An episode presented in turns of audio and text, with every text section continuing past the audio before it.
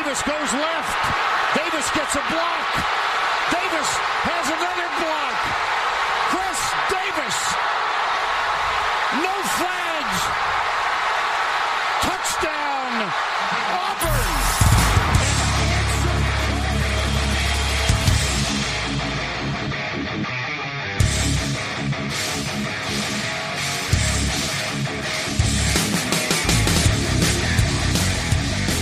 Fala, seus especialistas! Está começando mais um No Flags. Aqui a gente expulsa as zebras, você torce pra alguma franquia na NFL, a gente pode acabar te ofendendo. Eu sou o Paulo Ricardo e chegamos ao último episódio dos previews de temporada. É, graças a Deus. Vocês não sabem o trabalho que dá essas porra de preview. Não, o pior é você com ideias pra criar mais trabalho pra durante a temporada. Não basta trabalho da pré-temporada, tem que ser mais ainda. Ide- ideia sempre vem, ideia é bom. né? É, é, é, você sempre tem que ter o, o gestor de vai dar merda, né? É execução que é ruim. Planejamento é bom, execução. Exato, pô. É isso, cara. Vamos falar de NFC West pra finalizar aí. E a gente passou por todas as divisões, passou a régua aí, episódios de duas horas ouvindo nossos especialistas de Twitter sobre os times aí. Então, muita informação inútil pra vocês. Essa é a divisão boa, hein? Ano passado eu falei que essa era a divisão do campeão e Ele foi Na assim, mosca. Acertou, acertou, acertou. Só errou quem era o campeão, mas acertou. não, não, não cravei que era o campeão. Que- E essa vai ser de novo, hein? Essa divisão vai ser do campeão de novo. Vai. Só pra enfatizar aí antes de começar, todo mundo que ainda não segue o No Flags nos agregadores, não assina o No Flags nos agregadores deve fazer isso. Também deve dar as 5 estrelas aí quando seu agregador permitir. E seguir a gente no Twitter, no Instagram e no TikTok. Rede Isso é muito jovem- triste, cara. Jovens. Não consigo. Eu Para. não consigo tratar isso como normalidade. para, para ver lá os vídeos do Mario fazendo dancinhas educativas. Não, não tem, não, não tem. Isso aí, isso aí nem adianta ir lá que não vai rolar. Mas tem maravilhosos vídeos de dublagens. Tem, tem umas dublagens. No que- flags! Regala pra nós, Davidinho. O que, que foi? Faz aí a sua dublagem. No Não, flags. essa aí é só em momentos de álcool. Ok. Uma pena. Cara, é, é, também agradecer aí a galera que vem acompanhando a gente. É, re, reenfatizar isso, eu falei algumas vezes durante os, os, per- os previews aí. Mas esses previews desse ano aí estão tendo uma audiência bem legal, é, todos bem maior que o ano passado. Em 15 dias a gente já tem um número que o ano passado demorou um mês, dois meses para bater. Você pegar número acumulado de até agora, todos eles já bateram em 15, 20 dias.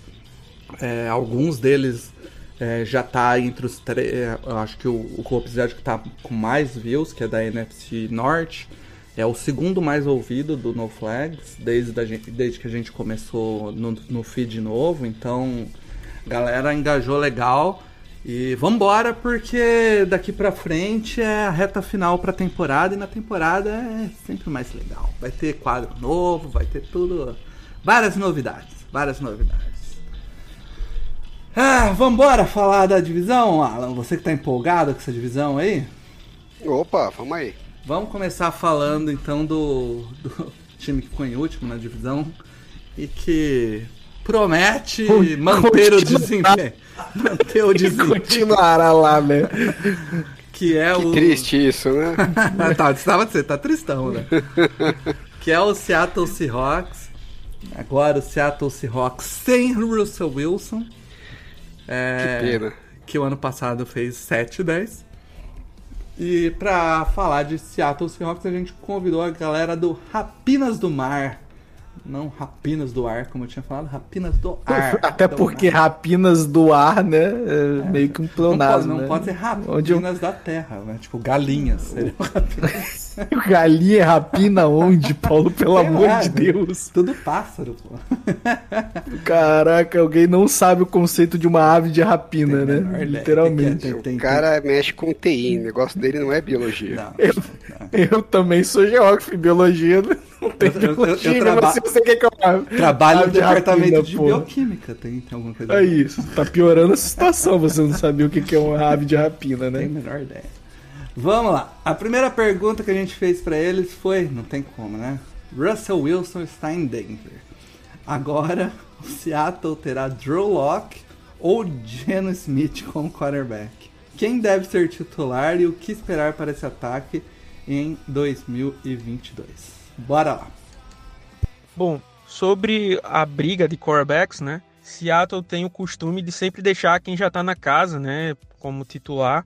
Então, vamos dizer assim, a vaga é do Gene Smith para o Drew Locke conquistar, né? É, eu acredito que se não for na semana 1, fatalmente isso acontecerá durante a temporada, que é o Drew Locke assumir essa vaga. Isso é porque o Drew Locke é um fantástico quarterback, né? Mas é, pelo fato do Gene Smith ser quem é. É um cara que é, tá na liga desde 2013. A melhor temporada dele foi lançando 13 touchdowns e 3 interceptações. Como um todo, tem bem mais interceptações do que touchdowns, né? É, nunca se firmou como titular em nenhum lugar. É, provavelmente ele nem estaria na liga se não fosse em Seattle. É, e assim, o Drew Locke, como eu disse, não é que seja um cara talentoso, é, mas é um cara ao menos que tem mais páginas em branco, né? Vamos dizer assim, para serem escritas. Então pode ter um potencial, né? Assim, os jogos bons do Drew Locke né, foram na temporada dele de calor ali é, é, três anos atrás. Os jogos bons do Gino Smith é difícil de puxar na memória, né? E foram mais de basicamente 10 anos atrás, é, os, os poucos que tiveram.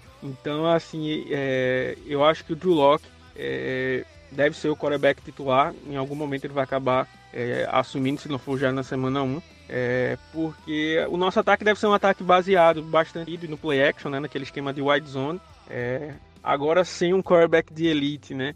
É, a função do corredor ofensivo vai ficar ainda mais é, é, fundamental, né? Então o Shane Waldron, que era um assistente lá do Sean McVay, era o assistente de jogo aéreo dos Rams, vem para a segunda temporada dele e ele precisa mostrar alguma coisa agora. Né? Ele teve até alguns bons jogos no ano passado, mas é, é, é, não teve uma continuidade. né? Então vai ser bem preciso, porque quando você tem um quarterback bem mais limitado, como é o caso de Seattle, ou um quarterback ruim, o esquema de jogo né, é, é fundamental. Né? Então montar muito play action, passe no meio do campo pro, pro Noah Fent. Né? A gente sempre brinca que o Tyrande é o melhor amigo do quarterback ruim. É, e aí talvez esse, é, é, essa sinergia com o Noah Fent possa ajudar o Drew Locke também. Né? E o Drew Locke eu acho também tem um braço mais forte para lançar pro, pro Metcalf e pro Lockett em profundidade. Mas assim, deve ser um ataque basicamente de, de jogo, bastante jogo corrido e play action, é, formado aí pelo, pelo queridíssimo Shane Waldron.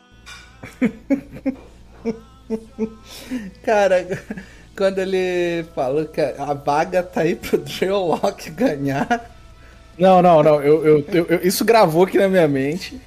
Ele não falou isso. Ele falou que a vaga do Gino Smith para o Drew Locke conquistar. Eu achei que foi uma poesia bonita, né, velho? Não tem a musiquinha do, do Naruto esse ano? Precisa, né, cara? Caraca, que situação triste, cara. Quando ele começou a falar que tem, o Drew Locke é, é um, é um quarterback que não, não, não vai bem, tem muita interceptação. eu- do- quando ele começou a falar que o Gene Smith era assim, eu fiquei. "Pô, Mas o Drew Locke também, cara. É muito, muito, muito triste ver o Seahawks nessa situação. Assim, eu tô muito chateado, sabe? Espero que piore bastante, inclusive. Temos dois haters de Seattle aqui, meu Deus. ah, eu sou hater de Seattle há algum tempo, desde Trocar, 2010, inclusive. trocar o Geno Smith pelo Drew Locke é trocar seis por meia boca. Ah. Cara, é- é- e, é, e é um eu- time que eu- não tem. Não tem. é, perspectiva, tem, né? né? Porque por você pegar alguns outros times que estão numa situação de merda, por exemplo, os Steelers, né? Ele pode sonhar com é um sonho maluco, é igual o do Gugu, aqueles sonhos malucos do Gugu, lembra esse negócio de- que tinha esse quadro do Gugu, sonho maluco? Uhum. É igual o sonho maluco do Gugu? É, mas ele pode sonhar que o Kenny Pickett seja o cara, né? O cara que quebre a banca e todo mundo esteja errado e o Kenny Pickett seja o cara. O, o Seahawks não tem o que sonhar. O que, que vai sonhar? Que o Drew Locke, tipo, acorda possuído? Não, sabe, sabe, sabe o que que é o pior? Sabe o que que é o pior disso tudo? É que o Drew Locke veio na troca, sabe? Isso não é pior, isso é legal, pô. O Seattle falou assim: Não, eu fico imaginando essa conversa, tá? Eu fiquei muito imaginando essa conversa, assim. É, o Denver chega lá pra Seattle, e aí, o que, que você quer do Russell Wilson? Aí o Seattle fala: Ah, quero as first pick e quero o Drew Locke. Eu quero o Drew Locke, sabe? Eles assistiram o, o draft day do cara. Eu quero um Panther Returner, né? Cara, é impressionante como esse filme vai passando, você vai agregando conhecimento e vai ficando ruim. Vai, né? vai. A- a- cara, cara draftou um line, linebacker, um, um porra do um running back back. e passou um quarterback prospecto pica. Porra, gênio. É, mas assim, cara, Mas tem um Panther. eu acho. Eu acho que. Sabe, sabe o que é a parada mais bizarra ainda do Seattle? É que você olha outros times que estão numa situação ruim, você fala, ah, esse time aqui, ele tá precisando. Tá, tá começando a se remodelar, né? Aí você olha pro Seattle, ele tá no meio do caminho limbo, sabe? Que não tem talento suficiente, ao mesmo tempo que tem uns caras lá que são Tem uns jogadores bons. E esses jogadores bons vão garantir que o Seattle não fica na merda total. Não, mas eu não acho que é isso. Por exemplo, vou, vou tentar. Sabe, tem o, o caminho assim do, do. do Giants. Que tem um bom elenco ali, mas o Daniel Jones não colabora, né? É, o próprio Steelers que você falou, que tem uma boa defesa, tem jogadores interessantes, e aí tem um quarterback. O, o Seahawks, ele. Eu vou, eu vou dar outro exemplo, o Jaguars. O Jaguars tem um time todo em reconstrução e um quarterback para pensar no futuro. E, e aí você tem o. Sabe? Eu acho que o único que tá nessa situação merda são, são dois times, né? Que é, é o Falcons e o Seahawks, sabe? É aquele Mas time. o Falcons tem menos talento, acho que o Seahawks. O Seahawks tem um pouquinho mais. Mas é tipo aquele. É, é- é o talento perdido no meio do monte de lixo, entendeu? Não, mas você já parou pra pensar que o QB do Falcons é melhor que o QB. Ah, é bem melhor. É bem melhor. Então. E, e é não- isso. isso não é grandes coisas. Exato. Se você somar os dois QBs do Seahawks, não dá o QB ruim do Falcons, entendeu?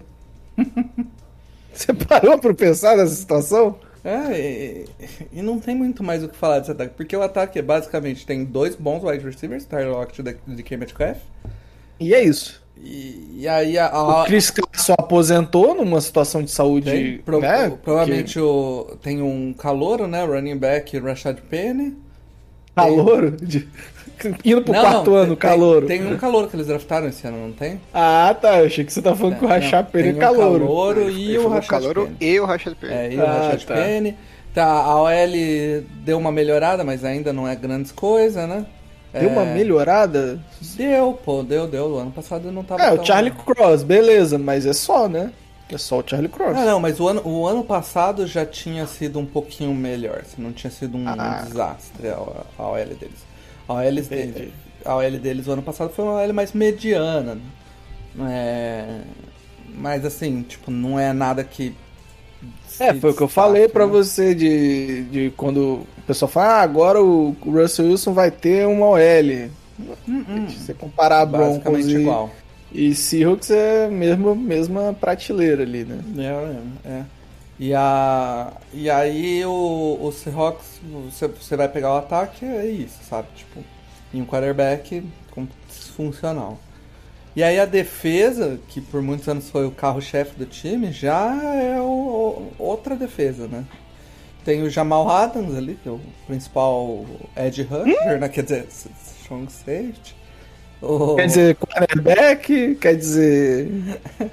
o- aí vai ter quem ali, que é um, um jogador que você fala que é nível. Não, não, pera aí, vamos abrir o que o depth chart do É, eu tô é, vendo, é, é Sha- divertido. Shelby Harris, Al Woods, Puna Ford. É divertido ver o chart. Taylor, Georgine Bruce. Tyrod Taylor. Não. Darrell Ah, tá. Taylor, Taylor, pô. Tyrell Taylor. Se fosse o Tyrod Taylor, já era titular, já era o melhor quarterback do Exatamente. elenco. Exatamente, Se exatamente. fosse o Tyler Taylor, eu estaria preocupado, porque o próximo quarterback ia ser pica. É grande estratégia, né? Ó, tem um cara que você conhece aqui no, no o, time, o time em no osso. osso, é, ele foi pra lá. Tadinho dele, né? Pois é. Caraca, cara, na moral, eu olho esse, esse depth chart, é muito triste, Tem que cara.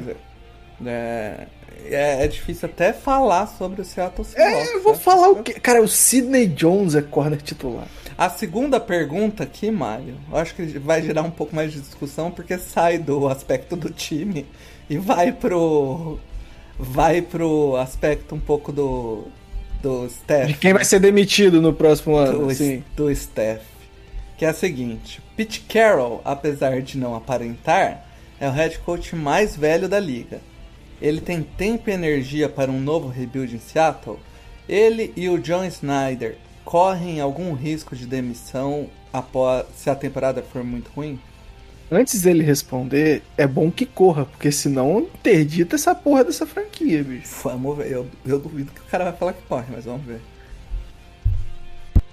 Sobre o Pete Carroll e o John Schneider, é, existe até, vou só citar isso aqui por citar, mas existe até uma teoria da conspiração que a Jodie Allen, a, a dona do, do Seahawks, deixaram eles trocarem o Russell Wilson porque ela já está pensando em trocar essa dupla de GMs e não queria é, é, deixar é, não queria deixar que o próximo head coach e o próximo GM já começassem com o peso de ter trocado o maior quarterback da história da franquia, né, que é o Russell Wilson. Existe essa, essa linha, né?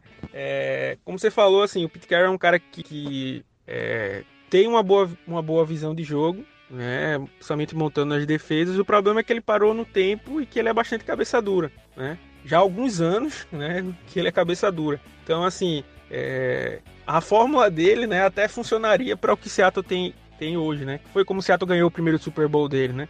Uma defesa muito forte, é, é, jogo corrido, né? E é, é, não, não sofrer turnovers, né? E acabar forçando mais turnovers. É, então, assim, Seattle tá tentando montar uma defesa jovem para os próximos anos, né? Fez um bom draft, finalmente, depois de anos e anos. É, é, tem bons corredores agora, né? O grande problema, né?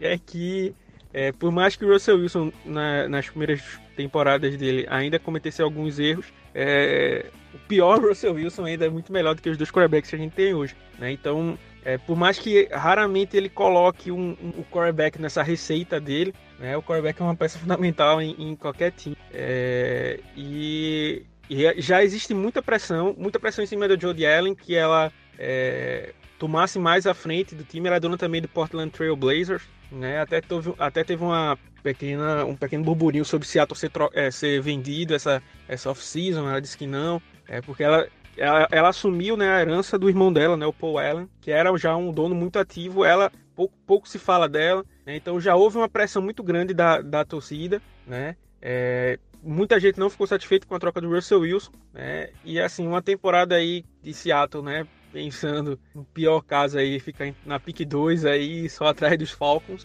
talvez é, é, seja pesado demais, até pro Pete Carroll, né? É aquele, como acho que é do filme do Batman, né? Você pode viver é, o suficiente para acabar se tornando um vilão, né? Ou você morre como herói ou você vive pra se transformar no vilão. É meio que uma história do Pete Carroll, né? O maior head coach da história da franquia, né? Mas é, já ele podia ter saído muito no auge e ter marcado a história dele para sempre. Ter poucos torcedores que falariam um ai dele, né? Mas é, é, há, há alguns anos ele, a Seattle tem ficado estancado, né? Onde tá o próprio Russell Wilson ficou estancado alguns anos da sua carreira por conta da cabeça dura do Pete Carroll. É, cara, o, o Pete Carroll, faça o que for, ele já. Os torcedores deviam lambeu o rabo dele. Não tem tá, ma tá magoado com o Pete Carroll, pessoal. Não tem, né? Não tem como. um time, hum, tipo, ganhou Super Bowl com ele, uma franquia que não tinha nenhum Super Bowl desse cara. cara é, nós vamos fazer uma correção. Ele falou que conseguiu o primeiro Super Bowl, não. Conseguiu o único Super é. Primeiro é quando você tem mais de um, entendeu? É, então, tipo, não, não tem essa. Você... O cara já é linda ali, não tem o que fazer.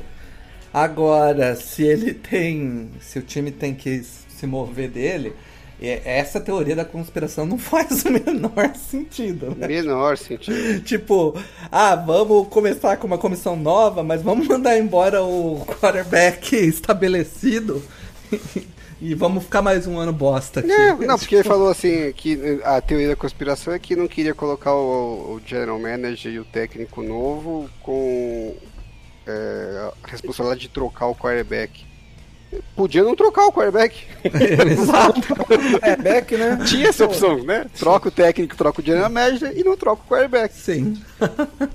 Agora, é curioso que das duas uma, né? Ou o Pete Carroll e o e o Schneider chegaram pro, pra mulher lá, pra viúva do, do Bruce Allen e falaram que é, ó, a gente tem um plano aqui, vamos dar uma reconstrução rápida, a gente troca o Bruce Wilson, vamos buscar um, um, um quarterback mais pra frente e tal. E ela deu o sinal verde, bancou e falou, não, pode ir, ferra um ano que eu seguro, que, sei lá, né, é, que o Carroll já tem 70 anos tal, é um plano meio arriscado, não sei se dá para confiar que ela seguraria mesmo a, a, a bucha deles caso seja muito ruim. Mas é uma possibilidade. Ou a outra possibilidade é os caras falarem assim, não, vamos trocar o Bruce Wilson, a gente reforça um pouco o time, porque a gente vai ter uns piques mais altos, vai vir o Noah Fent, uhum. que é melhor do que o que a gente tem, que não é nada. E, Como e com não? isso a gente... Tinha o Jason, é, tinha o Everett, pô. É. É um e aí baita, a gente tem. e eles estão confiantes que com o que eles têm na mão eles conseguem fazer um negócio decente para falar, olha, o Bruce Wilson realmente não era tudo isso, né? A gente tinha condição de fazer melhor. É... Que é mais bizarro ainda se eles estiverem pensando isso, porque assim, vamos supor que eles não têm essa esse suporte, né, do, da, de, do, dos donos de que não pode fazer merda esse ano, que a gente pega um pique bom para reconstruir para frente. Se ele não tem, ele precisaria ter uma, um, uma temporada minimamente boa, né? Para não correr risco de, de quererem trocar tudo. E aí o Baker Mayfield foi trocado agora por. Pois é. Nada, é, né? né? Então, assim, porque eles nem mostraram interesse de, de, de ir atrás do cara tal. Se o seu emprego depende de ter uma temporada minimamente decente e você tá apostando em Dino Smith e Drew Locke, tá todo mundo louco. Se eles uhum. acham realmente que esse é o caminho, né? Um caminho com, com alguma perspectiva boa. E se ele não acha isso, a única explicação é, é, ter a garantia dos donos. Nenhuma das duas faz muito sentido, se for pensar bem, né? Então, sei lá, parece que estão meio à deriva aí. Eu ainda tô mais na teoria de que o Pete Carroll tá babando e ele acha que não, eu vou, vou mostrar que eu consigo tirar leite de pedra com esse elenco aqui. Então, mas aí... Eu tô achando ótimo. aí a gente chega na questão. Você acha que a gente pode estar tá vendo os últimos anos do Pete Carroll na liga aí? Os últimos ah, não, pela... o, o, último. Até pela idade, né? É... é... os últimos com certeza. A idade tá batendo, né? Com certeza. Mas talvez seja o último. Eu acho que é uma grande probabilidade, cara. Eu acho que se ele tiver uma temporada desastrosa e Denver tiver uma temporada razoavelmente boa, uma temporada de playoffs, puta, o bicho vai pegar, né? Porque você. Você sai, o Den, sai do. O seu quarterback sai, tem uma temporada de playoff, você faz uma temporada de merda, fudeu. Ah, né? eles estão. Eles estão. Eles botaram, ah, como diz lá o ditado, as nádegas na, na janela. Né? É, é Porque assim, ele tá apostando que ele vai ter um resultado decente com o que ele tem na mão e que o Russell Wilson não vai detonar em Denver. Hum. Se o ataque de Denver encaixar bem, o time for super bem, é, que é uma possibilidade, né? E uhum. tiver e fizer uma, uma campanha é, decente nos playoffs, né? Uma campanha longa nos playoffs, tiver um, um brigar com chances reais de título. E em Seattle os caras estiverem brigando por top 10 pick, né? As duas possibilidades são bem são, razoáveis. São. Vai ser uma pressão desgraçada. Fala, pô, você trocou o cara para fazer essa merda aqui, os caras estão voando lá Aham. Que bosta é essa, né? E é um risco grande que ele tá correndo de mesmo que não seja o interesse da, dos donos de fazer a troca, se esse cenário acontecer, é difícil segurar. Né? Sim. Realmente o risco é grande. Mas, cara, dito isso, o cara comentou aí, né, que ele tá tentando repetir a fórmula com uma defesa forte. E, Essa parte eu não entendi, não. Eu fui olhar aqui o depth chart de novo pra ver se tava passando alguma coisa. É, é. Aonde tá a defesa Entendi. forte? Mas o que peguei. me levou a pensar, Mário, que talvez ele esteja um pouco otimista. E eu tô curioso pra ver o que que ele tá achando desse recorde aí, porque eu acho que a gente vai ter uma surpresa.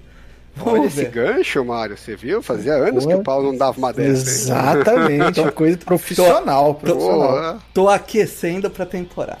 Vamos lá. aí sim. Sobre a divisão, eu acho que é, começa com os, os Rams com uma certa vantagem para os outros, né? Seattle provavelmente é o lanterna, né? A não ser que aconteça uma catástrofe com os outros times, vai ser o lanterna da divisão. É, os 49ers têm um time forte, mas está passando aí por essa mudança de, de, de quarterbacks, né? Então a gente não pode cravar, né? Apesar do potencial que o Trey Lance tem. É, os Cardinals, por mais que tenham, na minha visão, nos últimos anos tomado algumas decisões ruins, né, gerenciais, é, ainda tem pelo menos um time para não fazer feio, né? Então, assim, eu acho que os Rams, os Rams vão acabar vencendo a divisão, né? Com talvez até com uma certa vantagem. E é, se fosse para apostar minhas fichas, eu apostaria nos 49ers conseguindo uma vaga no wild card. Os Cardinals em terceiro e Seattle por último, né? Assim, eu acho que o pior caso é, Seattle ficaria aí com um recorde, um segundo pior time, né, atrás só dos Falcons. E no melhor caso, Seattle vencendo em seis jogos, jogos. Mas é, é, é, eu não vejo Seattle. Seattle deve ser uma pick top 10 no próximo draft. E assim, no melhor dos mundos, um top 12, né? Então, assim, é, é, é um time que até finalmente draftou bem, fez algumas boas escolhas na free agency, então tem, tem potencial pela primeira vez em muitos anos, né? Mas para atingir esse potencial tem que ter algum pouco de paciência,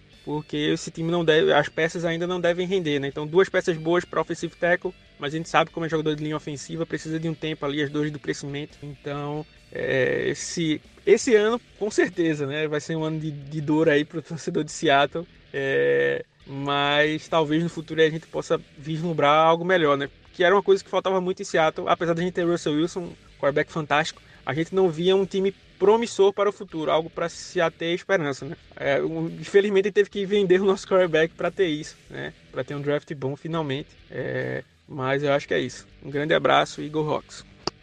E não, não tem empolgação. Pô, se ele tivesse alguma empolgação, cara, eu ia ligar pra família desse rapaz pra, né, verificar a saúde mental, porque, pô, sem condição. Fico, Nossa, triste, fico triste de perceber a dor na voz do torcedor. Caralho, o Alan, o Alan veio pra pisar no pescoço, né? Mas Tô é, me solidarizando aí, empatia, pô. Aham, tô vendo. eu acho que é um, é um dos piores times da liga, aí, o Seahawks. Você acha? Não, não. Você acha? Eu acho, eu acho que é um dos piores times da liga. Você tem certeza? Não, é, é porra, Paulo. Tá de sacanagem, né? Minha gata também Assim, acha. é- pô, O, o- a gente não tem o que falar do time, sabe? A, a não ser chutar o cachorro morto, né? É, Sei lá, velho. O que, que eu vou falar pro torcedor do Seahawks? Deixa eu ver aqui quanto que eu botei aqui pro Seahawks. Deixa eu achar aqui meu arquivo de, de tabela. Deve ser aquele famoso 314, né? Padrão. Seahawks 4-13. Ó, tô Ó, melhor que o. tô melhor que o rapaz aí. É. Ficou com a segunda pior campanha da NFC. Olha aí. Não, peraí, não, peraí. Não, falei, falei bosta. É, ficou com a 13 terceira campanha, o que quer dizer que é a quarta pior campanha da NFC. Mas tô lá entre os merda. É, é ruim e é pior ainda porque tem gente pior que eles, entendeu? Achei legal que ele falou que só não vai ser o lanterna da divisão se os outros acontecer um desastre com os outros times, que tipo, não tem chance do Seattle ir melhor que o esperado. É só se o resto for uma bosta. Pô, eu gostei desse rapaz. Gostei bastante dele. Sim. Cara, Dá pra, eu- dá, pra, dá pra ver a dor no coração. Aí. É, não tinha muito como fugir disso, né, cara? Porque Pô, não tinha. o time realmente é lamentável. É uma bosta. Vamos falar de 49ers então, Alan. Vamos lá. Aí sim, aí sim. aí agora, agora chegou o seu momento de brilhar. Ou não. Ou não. Pra isso a gente chamou a galera do 49ers Brasil. É, e a primeira pergunta é sobre quarterback. Que é, a era Jimmy G chegou ao final e vamos ver o 49ers com um quarterback novo. O que esperar do Trey Lance esse ano? Ele vai conseguir manter o ataque entre os cinco melhores da liga? Bora lá.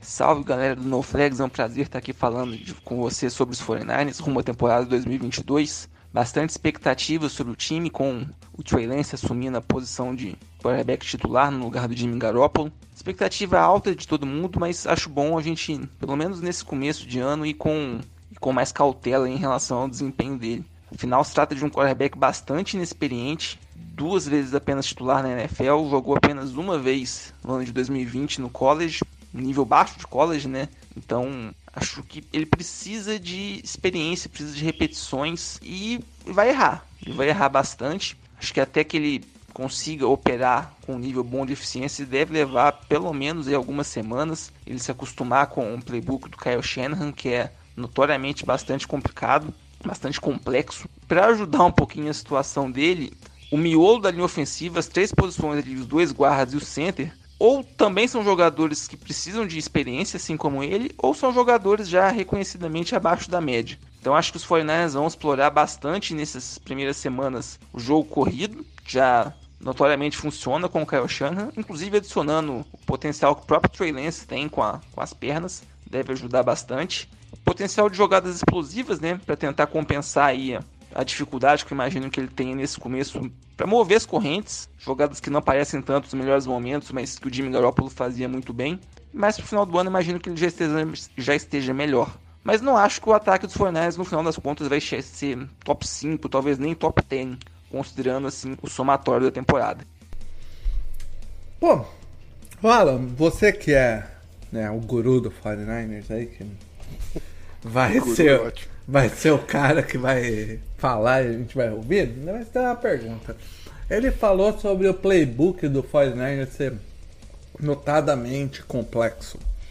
E a minha impressão é, era o contrário. Que o esquema do Shanahan dava uma... Não, não, não, não, não, não, não, não, não, não, não, não, não, não. Pera, pera, pera. Você não tá tanto tempo fora do Brasil pra mandar um notadamente e ninguém falar nada. Me perdoa. Notoriamente, desculpa. Ah, podia mandar um notavelmente, beleza. Passava notório. Notoriamente. Tá bom. Obrigado, obrigado. Ah, enfim, é, a minha impressão é o contrário, que o, o, o esquema dele dá uma facilitada pro quarterback.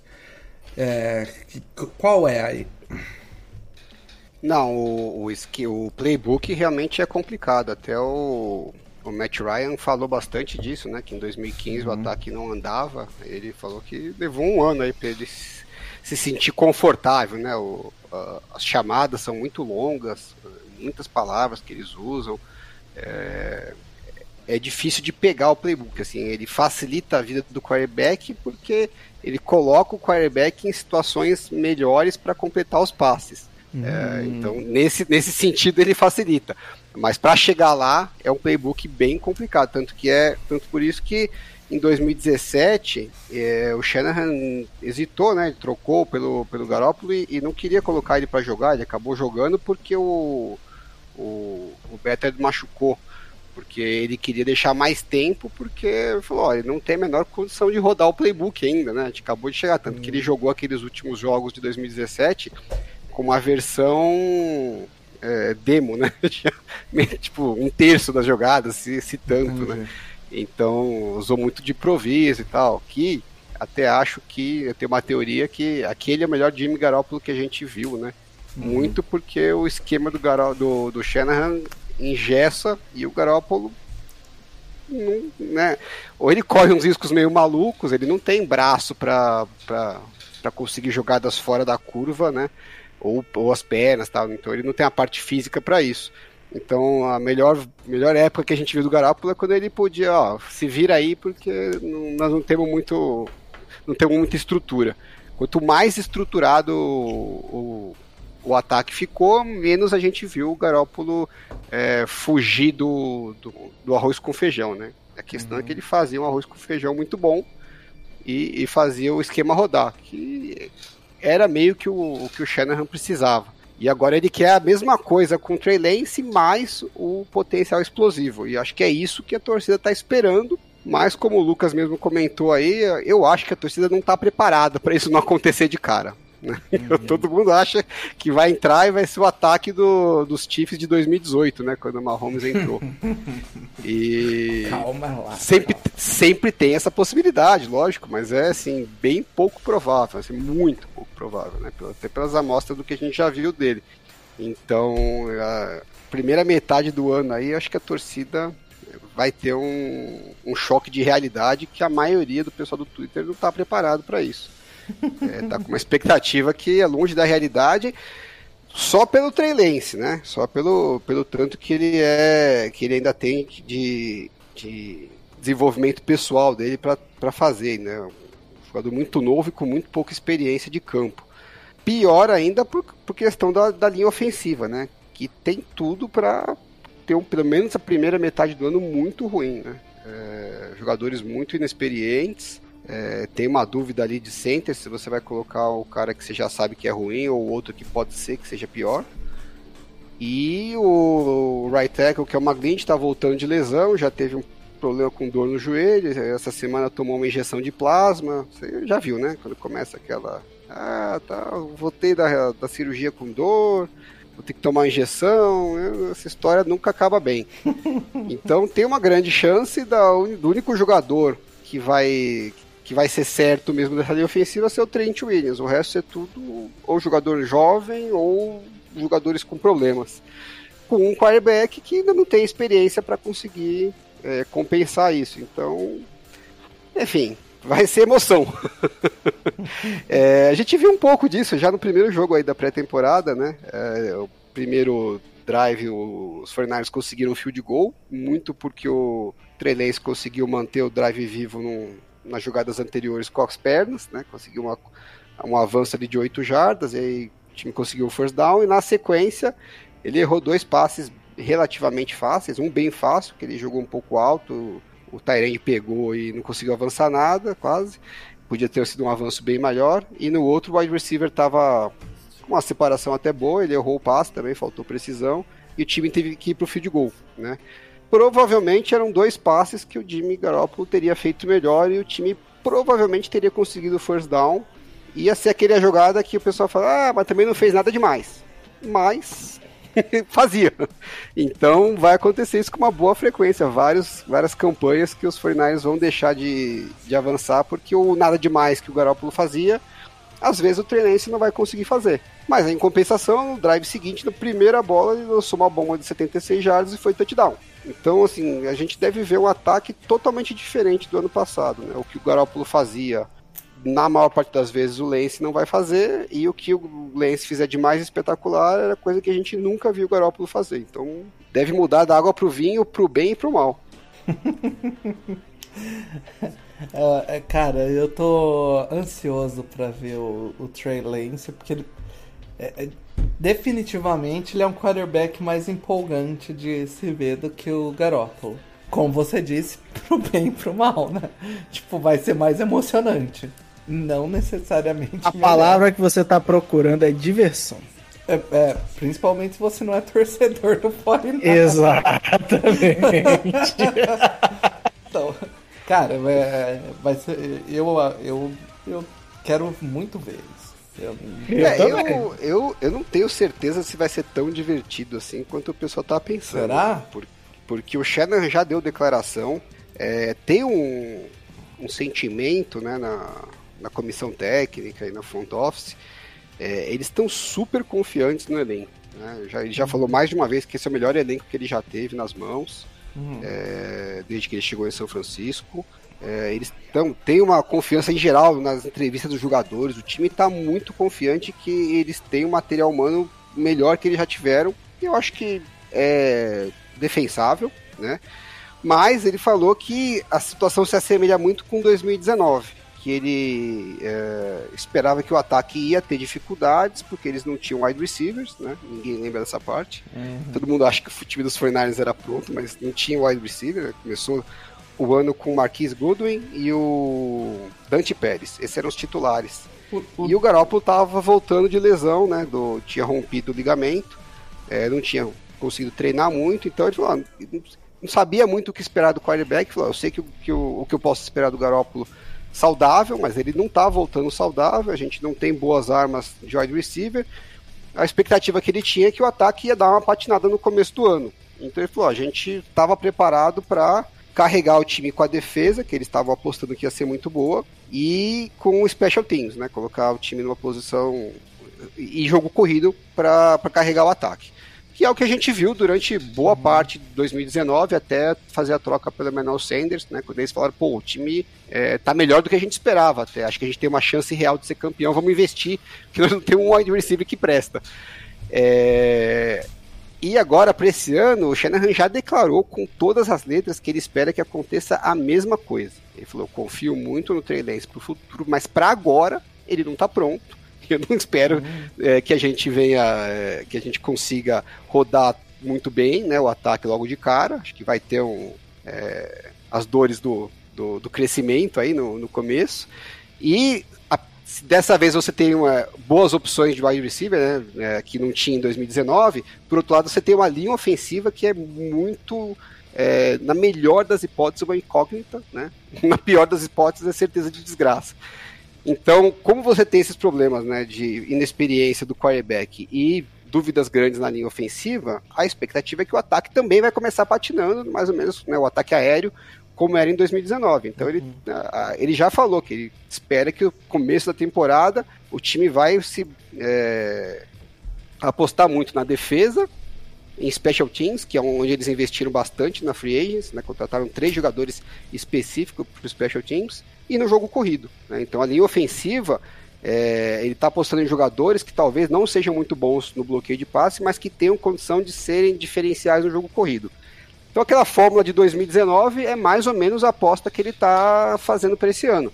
É, a diferença é que eu, aquela de 2019, o time, dependendo do jogo corrido no ataque, era complicado, né? Então os 49ers muitas vezes ficavam em terceiro para seis, terceiro para cinco, terceiro para sete e o Garoppolo ia lá e, e, convertia boa parte dessas terceiras descidas, né? É, todo mundo colocava como mérito do Shanahan, mas não é simples você conseguir converter terceiras descidas, né? É, para média distância com toda hora, né? Porque você não tem um volume muito grande de passe e só joga na mão do quarterback e fala, agora você tira a gente do buraco nessa campanha. E, e o Garoppolo conseguiu é, ser muito eficiente nisso. Ele foi o melhor quarterback em terceira descida em 2019, né? Não é uma coisa fácil de você replicar. Por isso que o ataque conseguiu ir se virando até que, que encaixou um pouco melhor pro, do meio para o final do ano.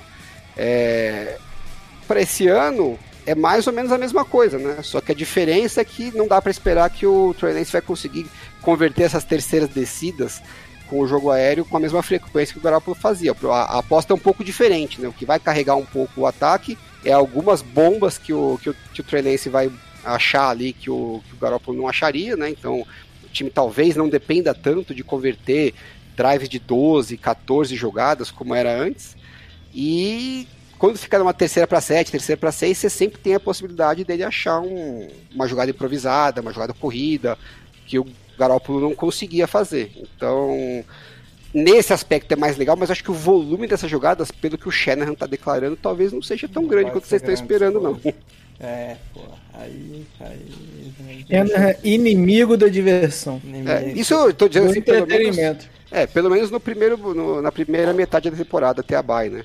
É, se não tivesse, eu acho que eu estaria mais preocupado se o calendário dos Fornalhos não fosse relativamente positivo, né? Os 49 começam contra os Bears, depois pegam o Seattle, é, depois em, em, algum momento aí pega os Falcons, é bem aqueles jogos que você precisa quando você vai tá prevendo que você vai entrar com um ataque com um monte de, de problemas no, pra, que você precisa de tempo para o time engrenar, né? Então esse é o tipo de jogo que você precisa falar, bom, dá para conseguir umas vitórias aqui na base da defesa até a gente conseguir encaixar. Uh, e eu acho que eles estão esperando que se o time for tão bom quanto eles acham que é, né, que pode ser no papel, como aconteceu em 2019, pode ser que a gente tenha aí um investimento na linha ofensiva, ou onde quer que precise para melhorar o ataque, no meio da temporada, igual eles fizeram com o Emmanuel Sanders. Mas acho que primeiro eles vão ver se realmente a expectativa é, corresponde à realidade. Sim. Vamos para a segunda pergunta aqui, que é a seguinte. Nos últimos três anos, a defesa do 49ers estiveram entre as sétima melhores da liga em DVOA. Ainda assim, em sua pique mais alta, os 49ers trouxeram mais um jogador de DL. Quais as expectativas para essa defesa em 2022? Vamos lá. Quanto à defesa, desde que o Kyle Shanahan assumiu junto com o John Lynch, eles têm um foco bem claro em construir o time a partir da linha defensiva. Para esse ano não vai ser diferente. Unidade bastante forte, capitaneada ali pelo Nick Bosa, um 2021 espetacular, perspectiva aí de que 2022 seja tão bom quanto. Talvez para facilitar aí o trabalho dele, os 49ers fizeram um investimento alto aí no, no, draft, trazendo o Drake Jackson. Expectativa que ele consiga fazer o papel que o de Ford não conseguiu fazer devido a problemas físicos. Nick Bosa é um dos caras que, o cara na verdade, que mais recebeu é, bloqueios duplos em 2021. Então você ter um bom edge rusher do outro lado vai facilitar o trabalho dele, fazer com que os Fornés consigam pressionar o quarterback com, com mais frequência. Aposta também no Javon Kinlaw ali pelo meio da DL para substituir o, o DJ Jones, jogador que saiu para o Denver Broncos. Kinlaw escolha de primeira rodada em 2020, ainda não, não conseguiu render de acordo com o investimento feito. Mas não só a linha defensiva, esse ano a defesa dos 49 como um todo está bem forte. O grupo de linebackers, com o Fred Warner, Dre Greenlaw, Aziz Al-Shair, provavelmente seja... Provavelmente talvez seja um pouquinho de otimismo meu, mas tá entre os melhores da NFL.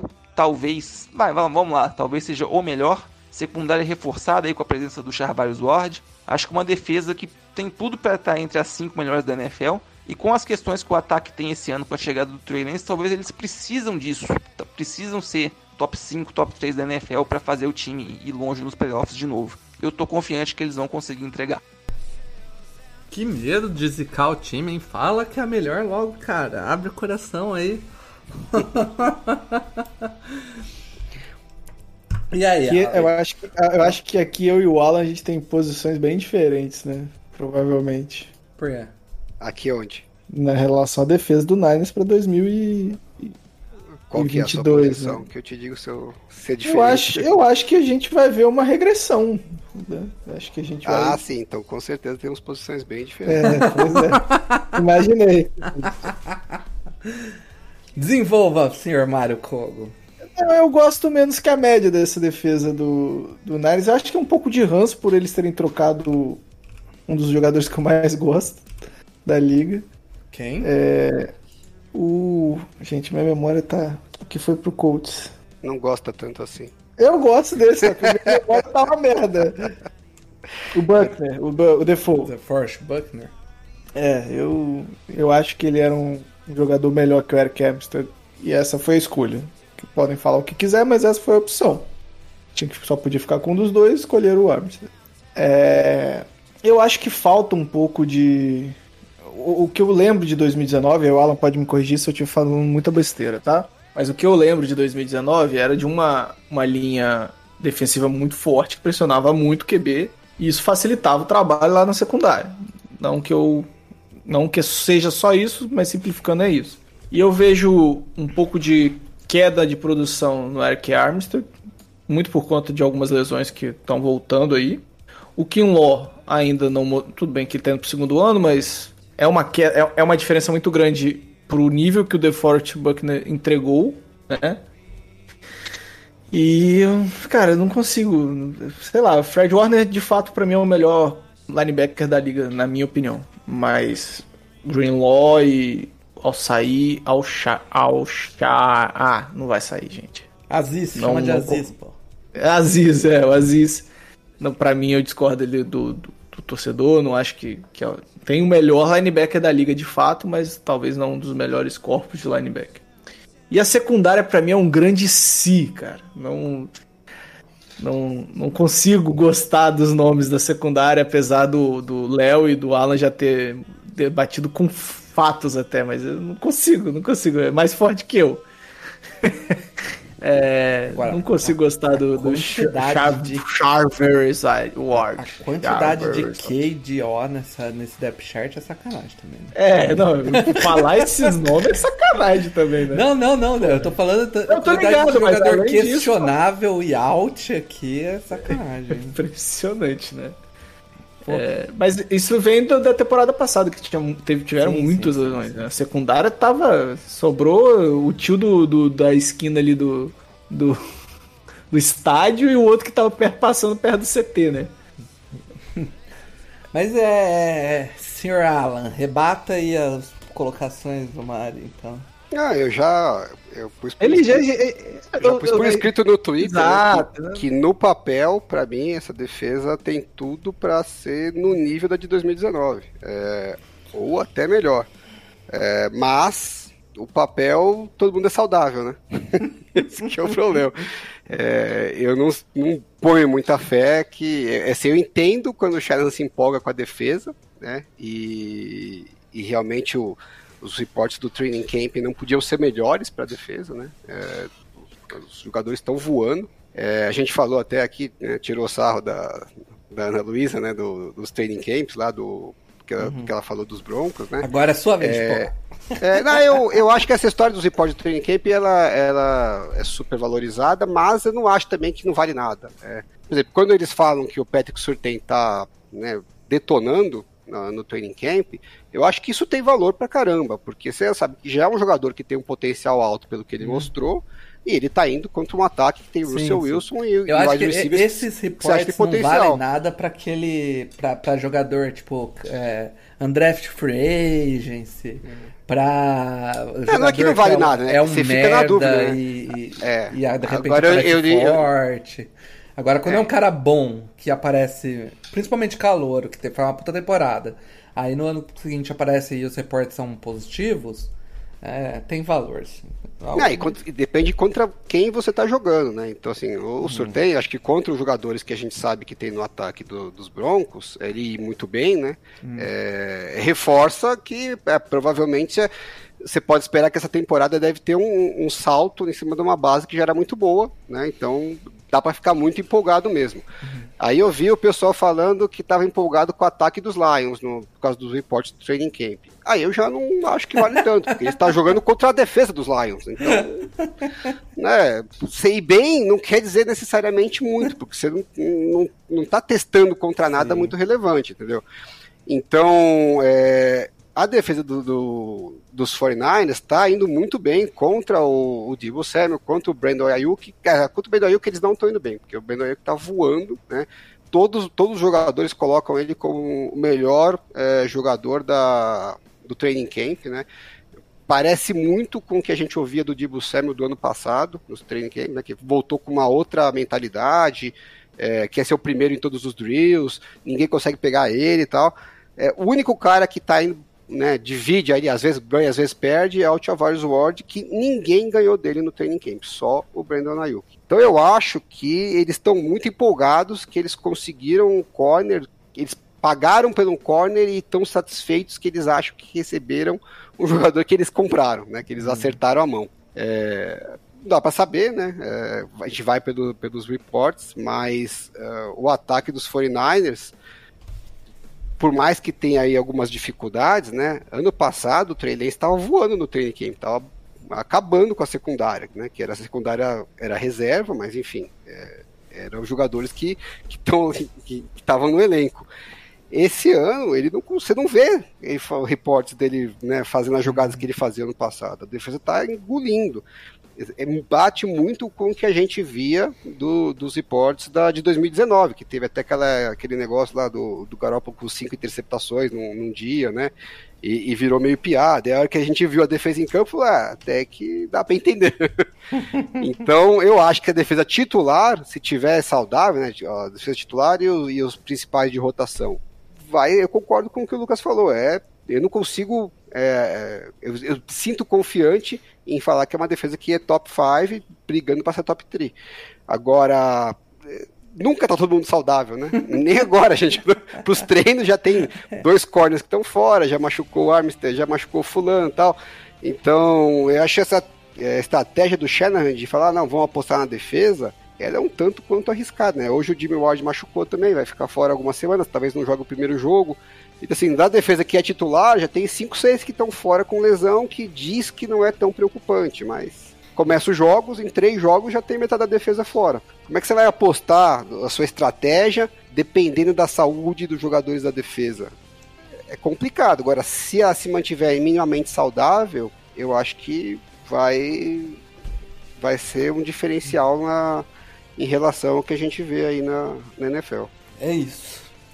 É, vamos ver a previsão de recorde aí, que parece que o torcedor do 49ers está empolgado. Vamos lá.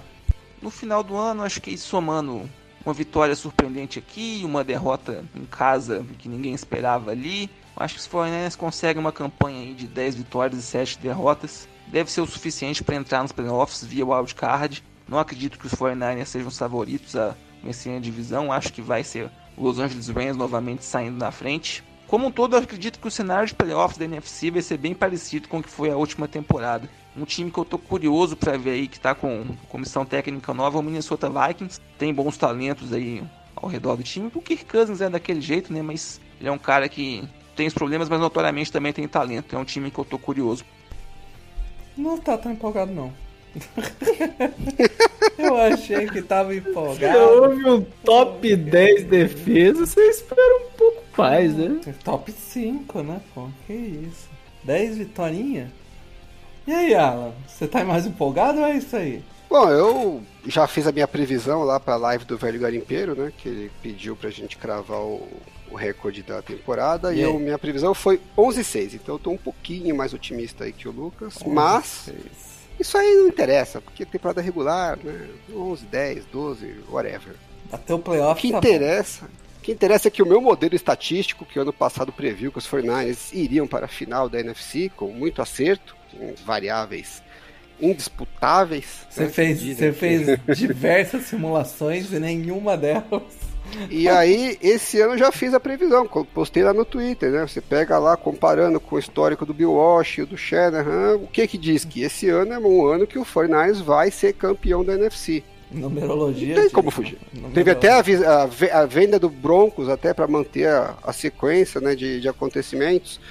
Então, é, os 49 em 84, né, vinham de uma derrota na final da NFC em 83. Pô, 84 ganharam a NFC.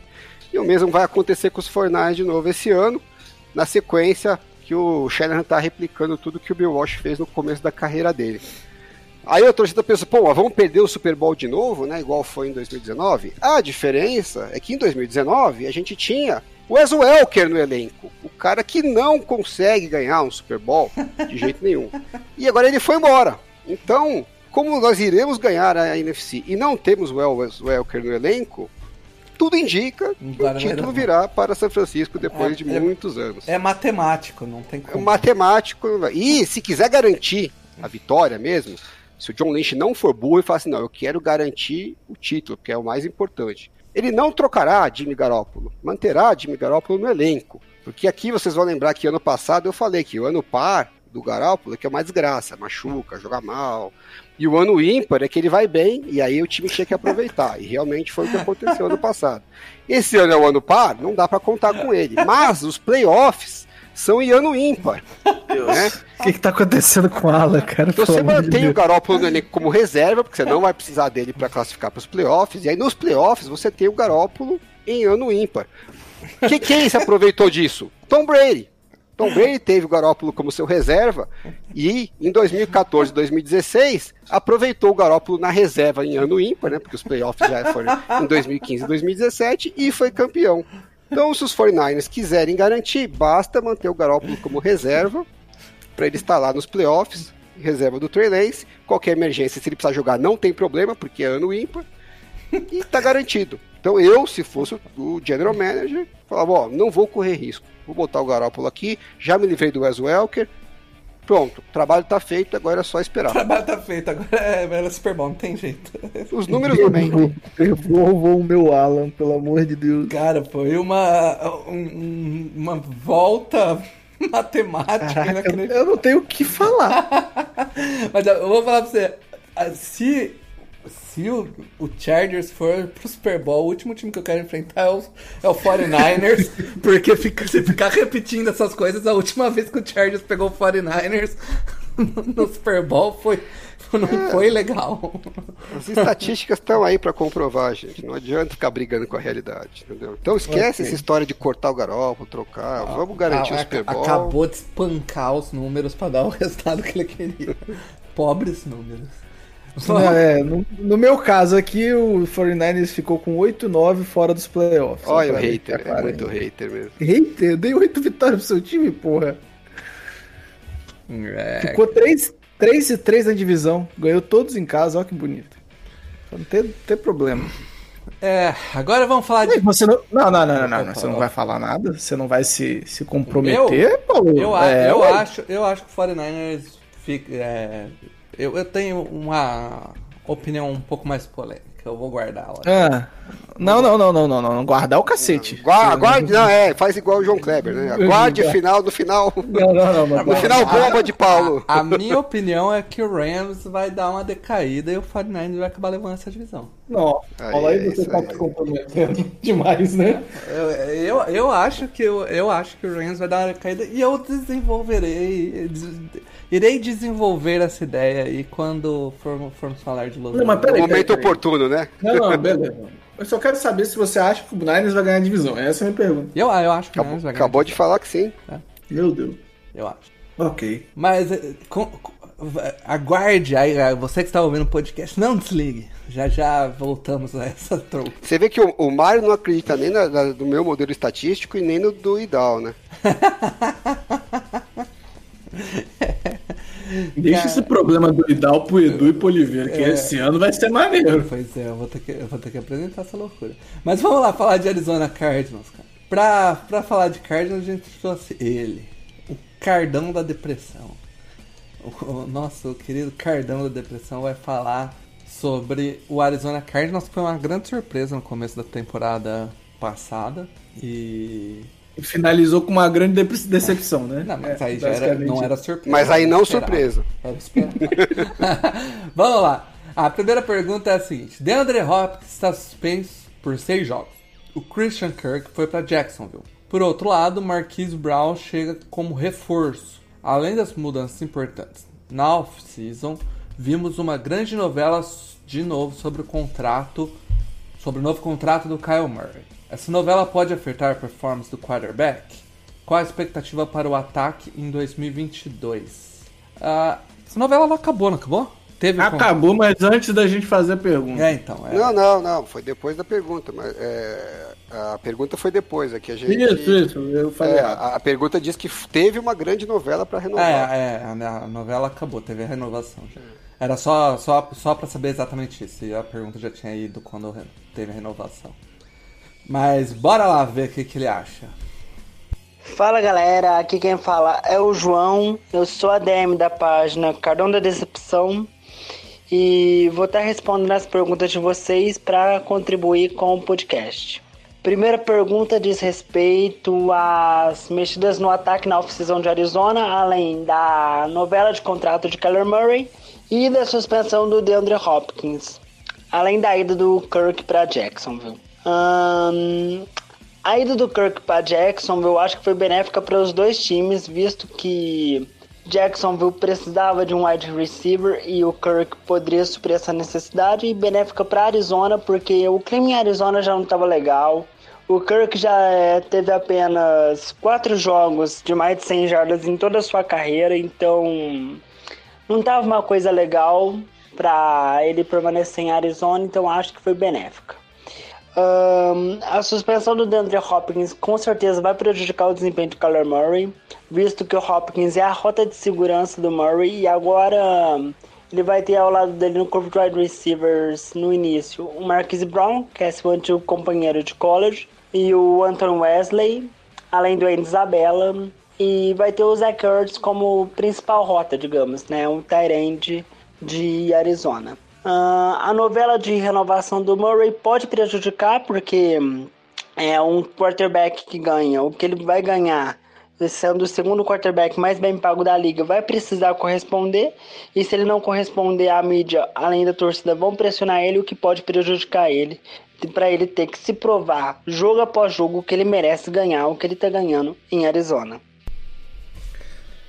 Pô, mas e aí? Ele vai fazer 10 horas semanais vendo tape? Essa é a grande pergunta.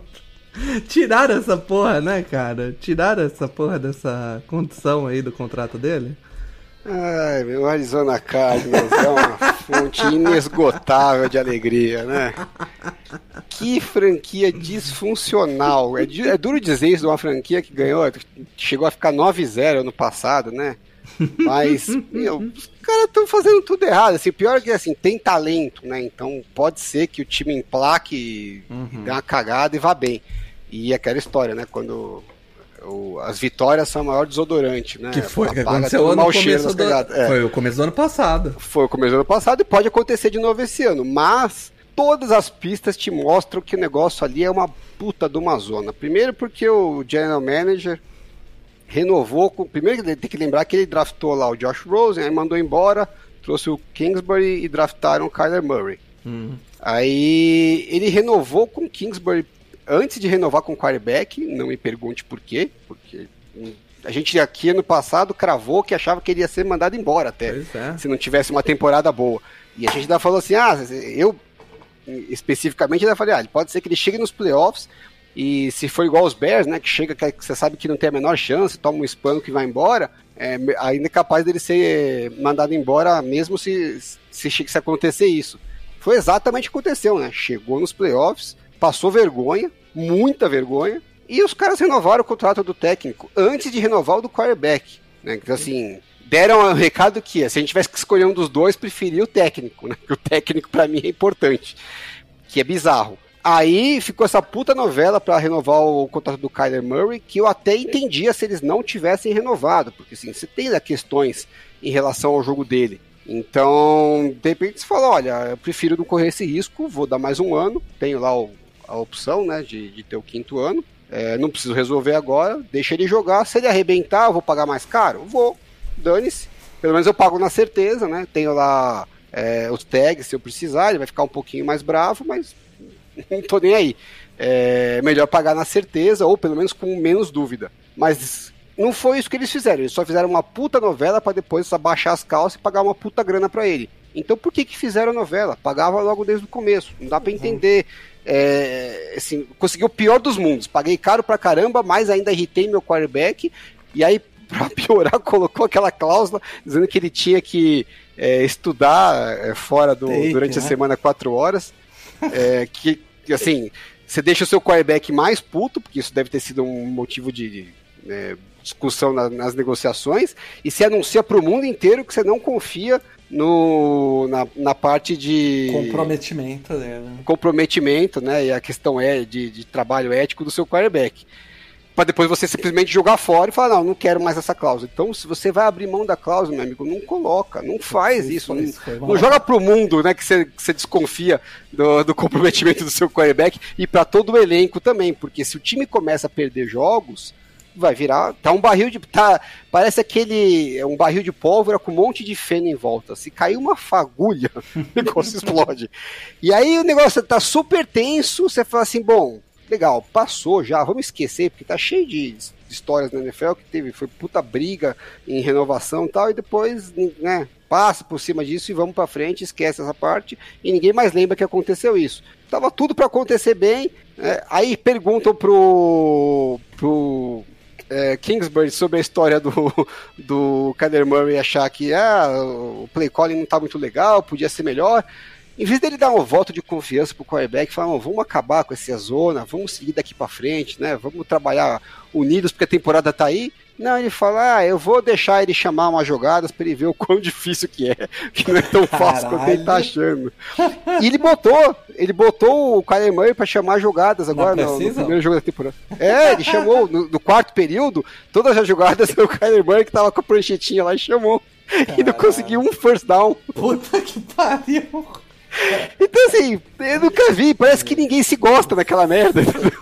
Caralho, Os caras pagaram as calças pra um quarterback que eles não confiam, eles têm dúvida se tem comprometimento, e na primeira oportunidade que o técnico tem de né, fazer as pazes, vamos seguir daqui pra frente, ele joga mais lenha na fogueira.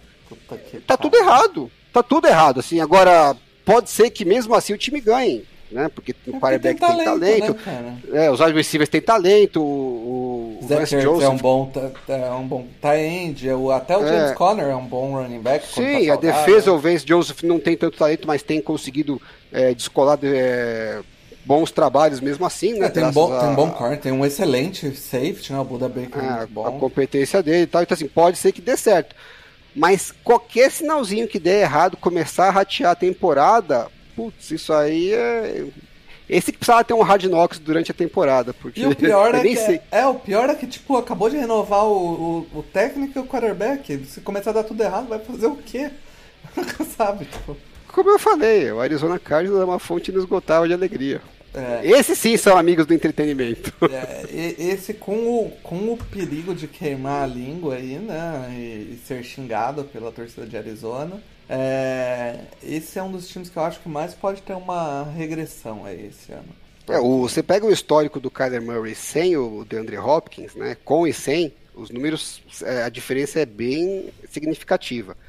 É, os primeiros seis jogos ele não vai ter o DeAndre Hopkins. Se acontecer essa uhum. mesma diferença significativa esse ano também, e nesses primeiros seis jogos o time mais perder do que ganhar, Uhum. É, vai ser engraçado, vai Não, ser divertido. A, além disso, né, o Mark, o perdeu o, Kirk, o Christian Kirk, que ele, ele deu uma snobada aí, mas o Christian Kirk é mais wide receiver do que o Marcus Brown. E o AJ Green, que é o outro cara, não é um, um quarterback, um, um wide receiver é, bom há muito tempo, né? Então, é, provavelmente esse corpo de wide receiver vai ser. Vai estar tá principalmente no começo, né, sem, o, sem o Hopkins, é tremendamente pior. Mas eu acho que mesmo quando volta o Hopkins, é um corpo de wide receiver pior do que o do ano passado. É, eu, pelo menos na, é a minha impressão aqui. É... Será? Eu não tenho essa certeza que o Marquis Brown é pior que o. Eu, ah, eu, eu, eu, eu, acho que eu gostava um pouco mais do que normal assim, do, do Christian Kirk. Eu, eu acho ele bom. E o Marquis Brown eu, eu tenho bastante problema com ele. Desde o Ravens. Né? Desde Discordo, craque. Eu tô com um ala nessa. Acho que o. Você acha Marquis Brown, Brown melhor que o Kirk? Acho. Até porque. No, quando só tinha ele no Ravens, ele, querendo ou não, dava opção, né? Dava, mas o Kirk nunca foi o, o alvo 1. Não teve nenhum momento essa, é, a, a, a, a, a situação onde ele era marcado pelo melhor marcador, entendeu? Então isso para mim pesa muito na análise de um wide receiver. É, Marcus Brown é um cara que se provou contra os melhores marcadores. O Christian Kirk, o máximo que a gente viu é que ele é um ótimo slot receiver até agora.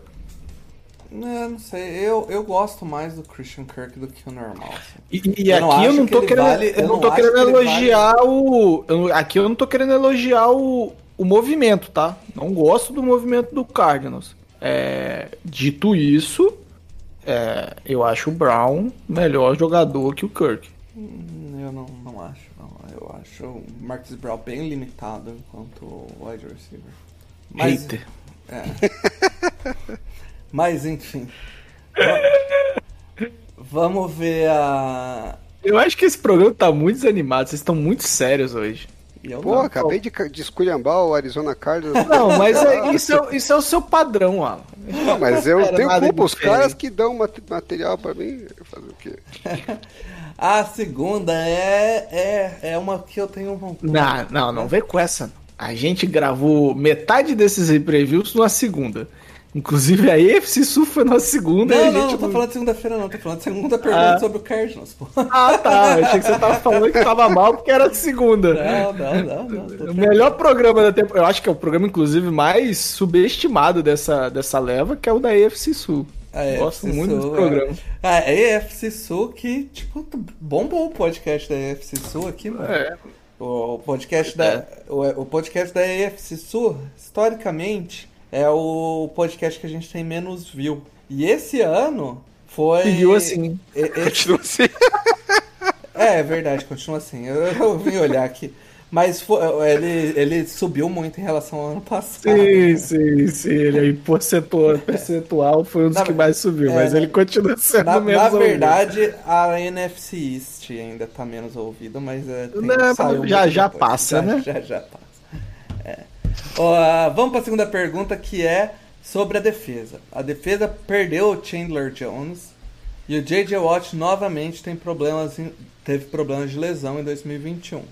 Vance Joseph vai conseguir manter essa defesa entre as top 10 em view aí pelo terceiro ano seguido? Bora lá.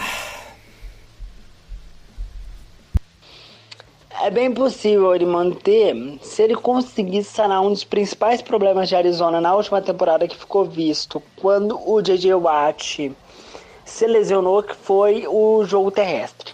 Uma defesa que com o J.J. Watt cedia poucas jardas terrestres, conseguindo parar inclusive Derrick Henry, na semana 1 em Tennessee, é, foi exposta por todos os running backs da liga quando o J.J. Watt se lesionou.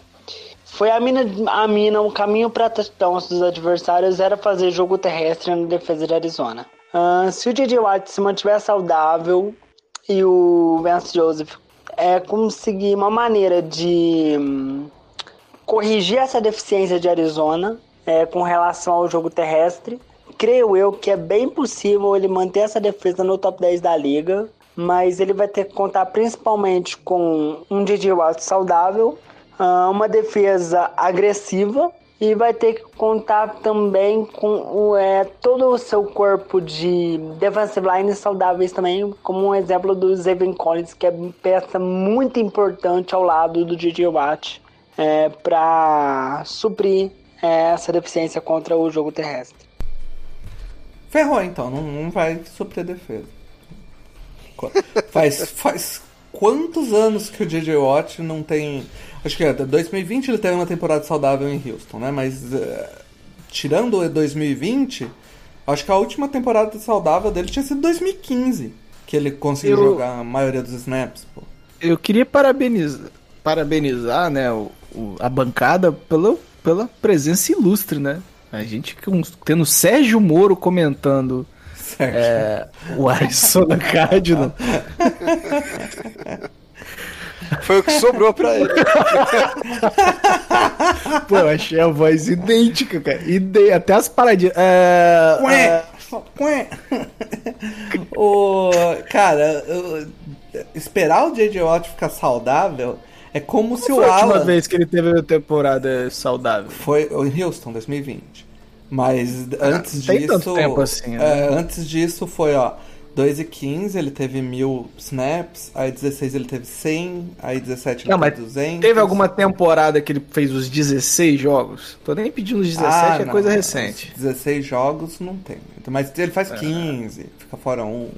Mas ele faz, faz mais, mil snaps, foi 2020. É, E, de qualquer e depois forma, disso, qual foi a outra data? 2 e 15. 2 e 15, ok. né? O...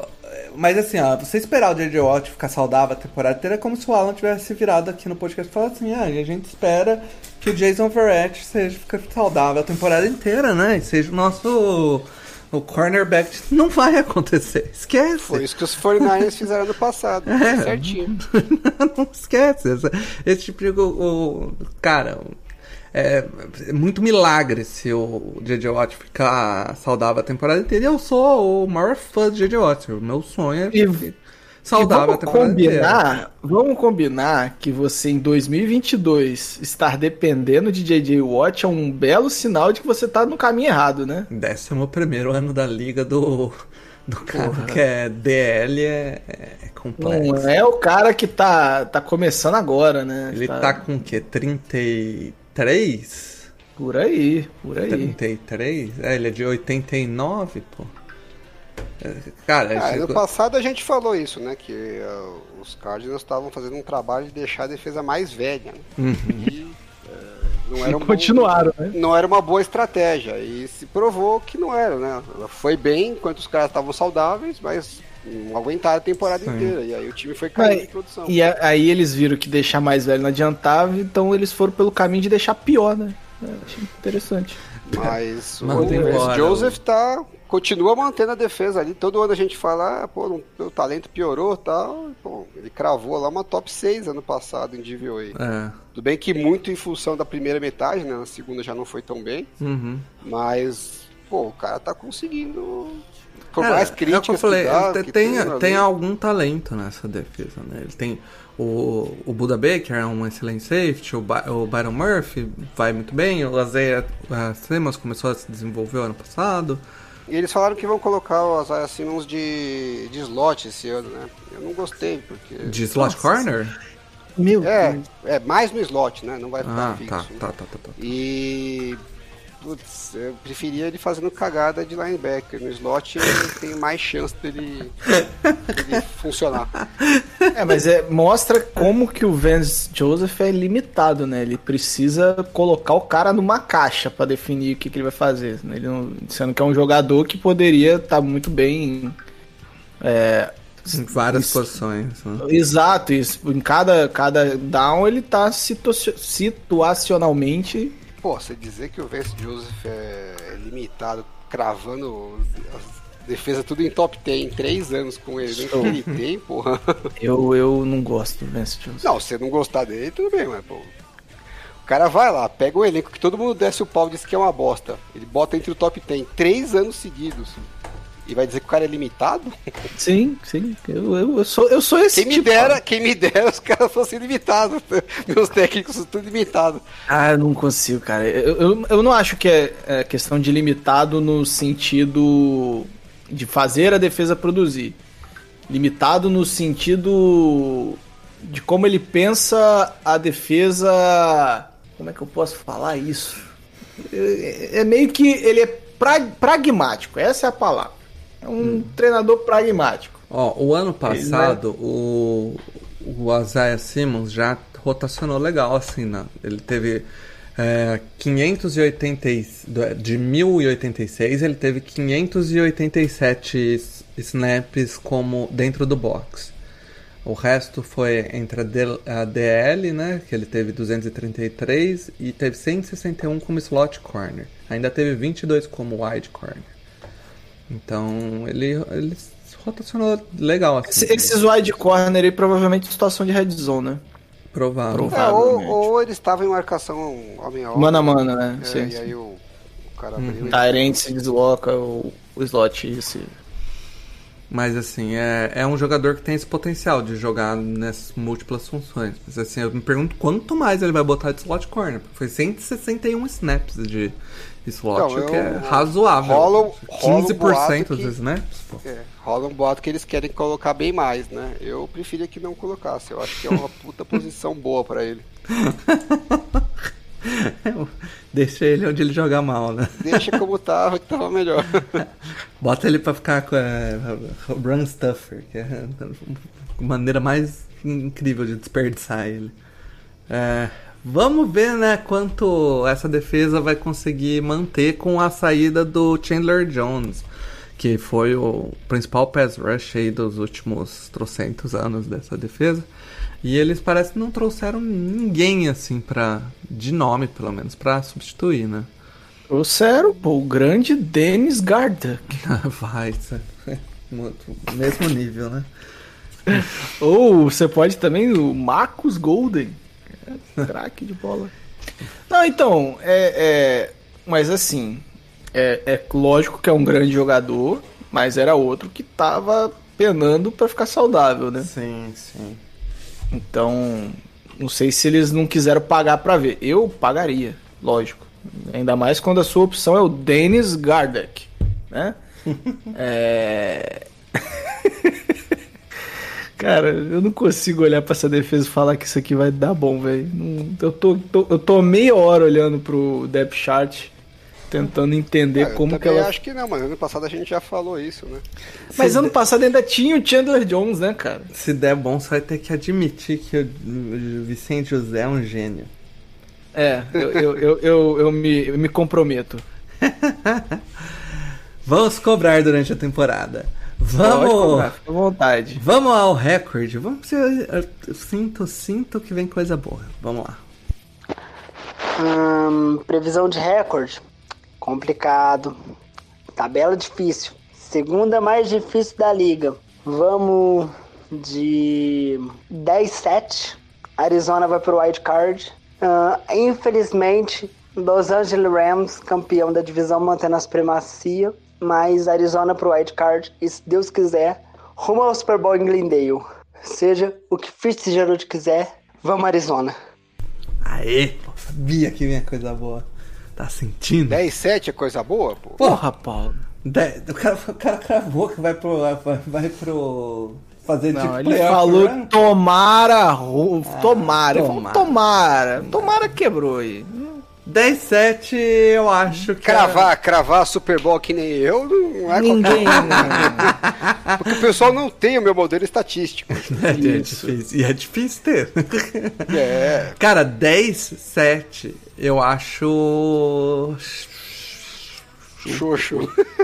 Não, eu, Não, eu, eu- eu- acho bastante eu- eu pra botei- esse time. Eu botei 17, eu tô junto aí com o rapaz. calma, calma, calma, calma, calma, calma. Quanto você botou 49ers? 8, 9. E 10-7 pro Cardinals. Eu acho que a. O cara é a- muito hater, Paulo. Muito hater. Não, eu acho que a, a dúvida sobre o quarterback é uma coisa muito grave, cara. Não, não é qualquer time que.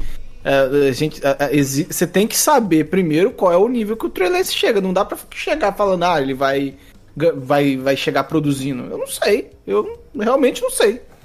Pra mim, Ok, né? eu, o Cardinals hoje tá numa situação melhor do que a do Niners em termos de quarterback, pra- que é um peso muito grande.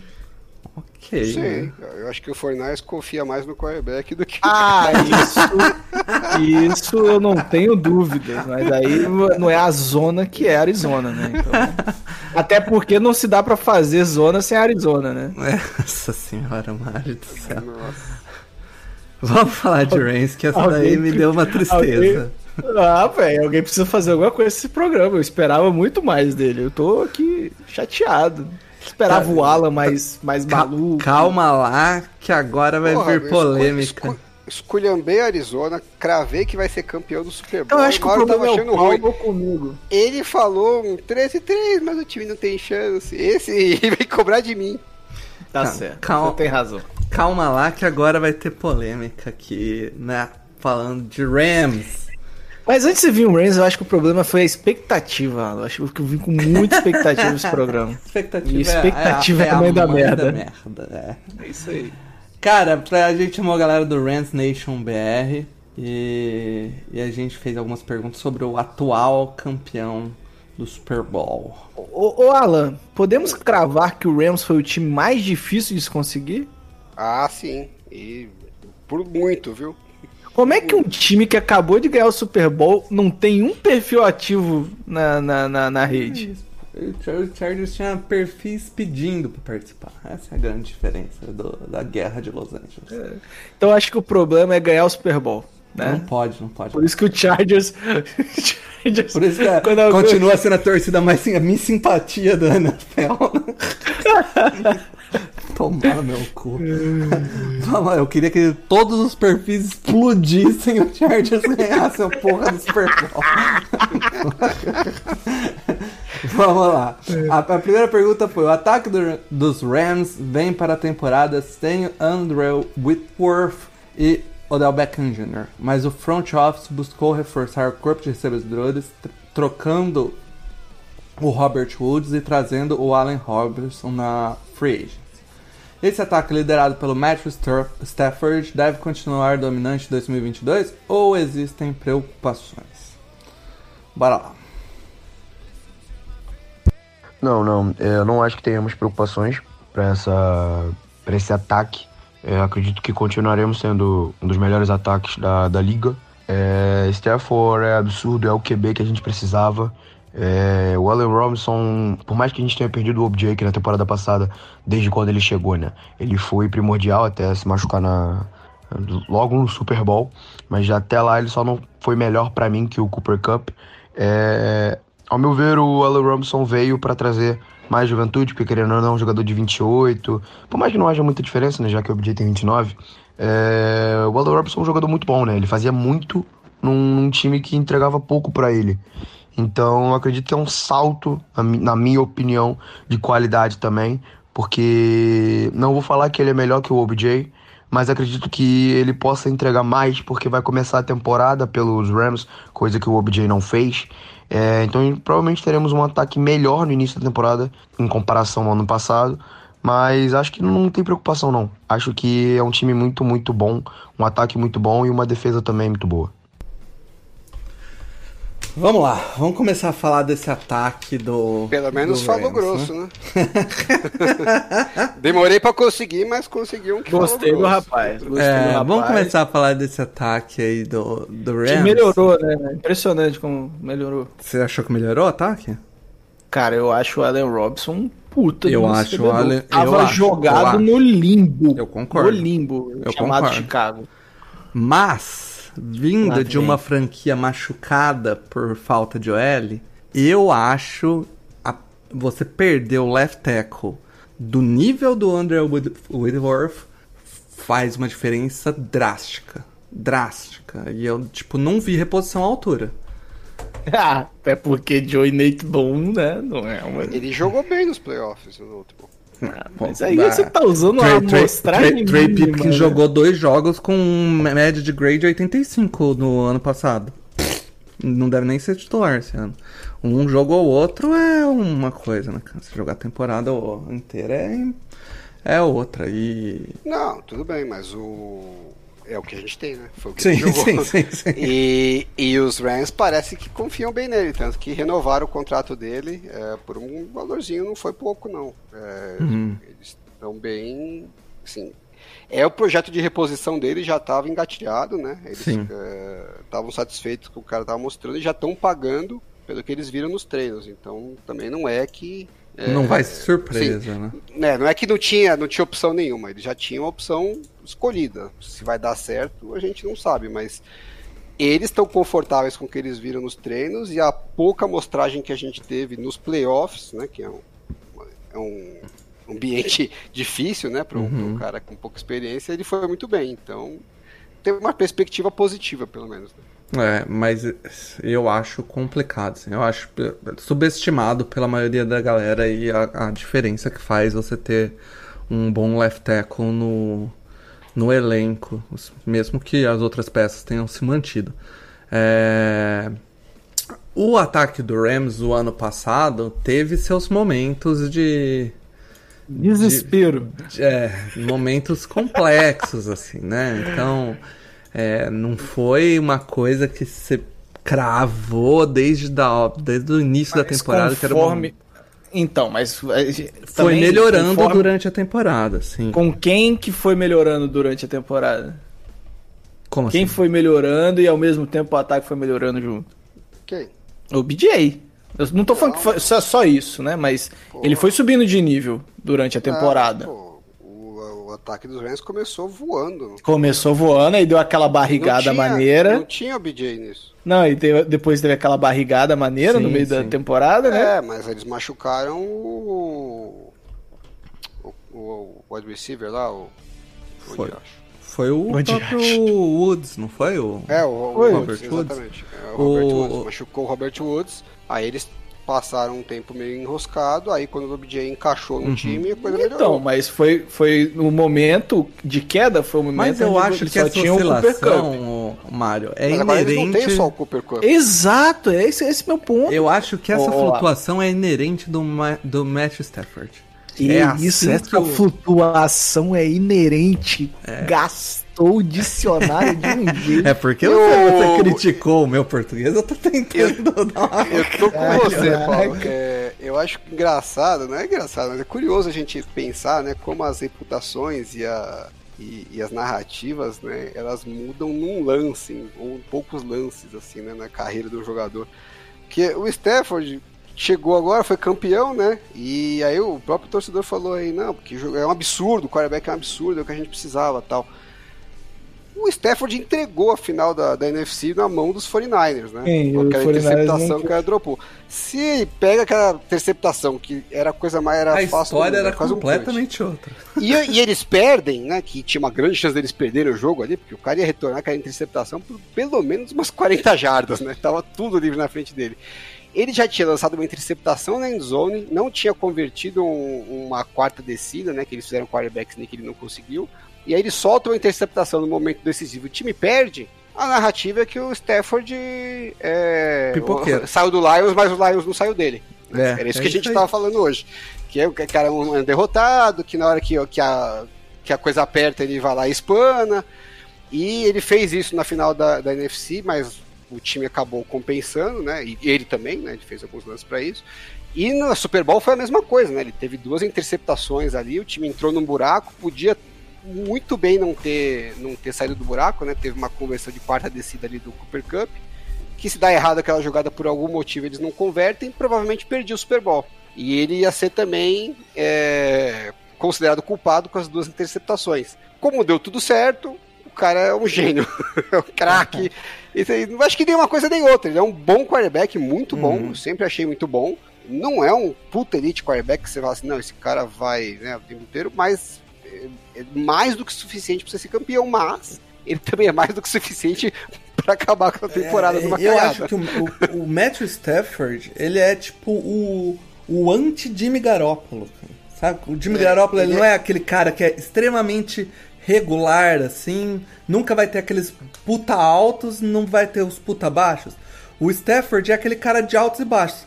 Quando ele consegue ter bem mais altos do que mais altos do que baixos, dá bom. Quando os baixos da merda absurda, dá ruim. E, o e é o tipo de cara que dá pra é você é ganhar fácil com ele, né? Ele é o Brett Favre piorado.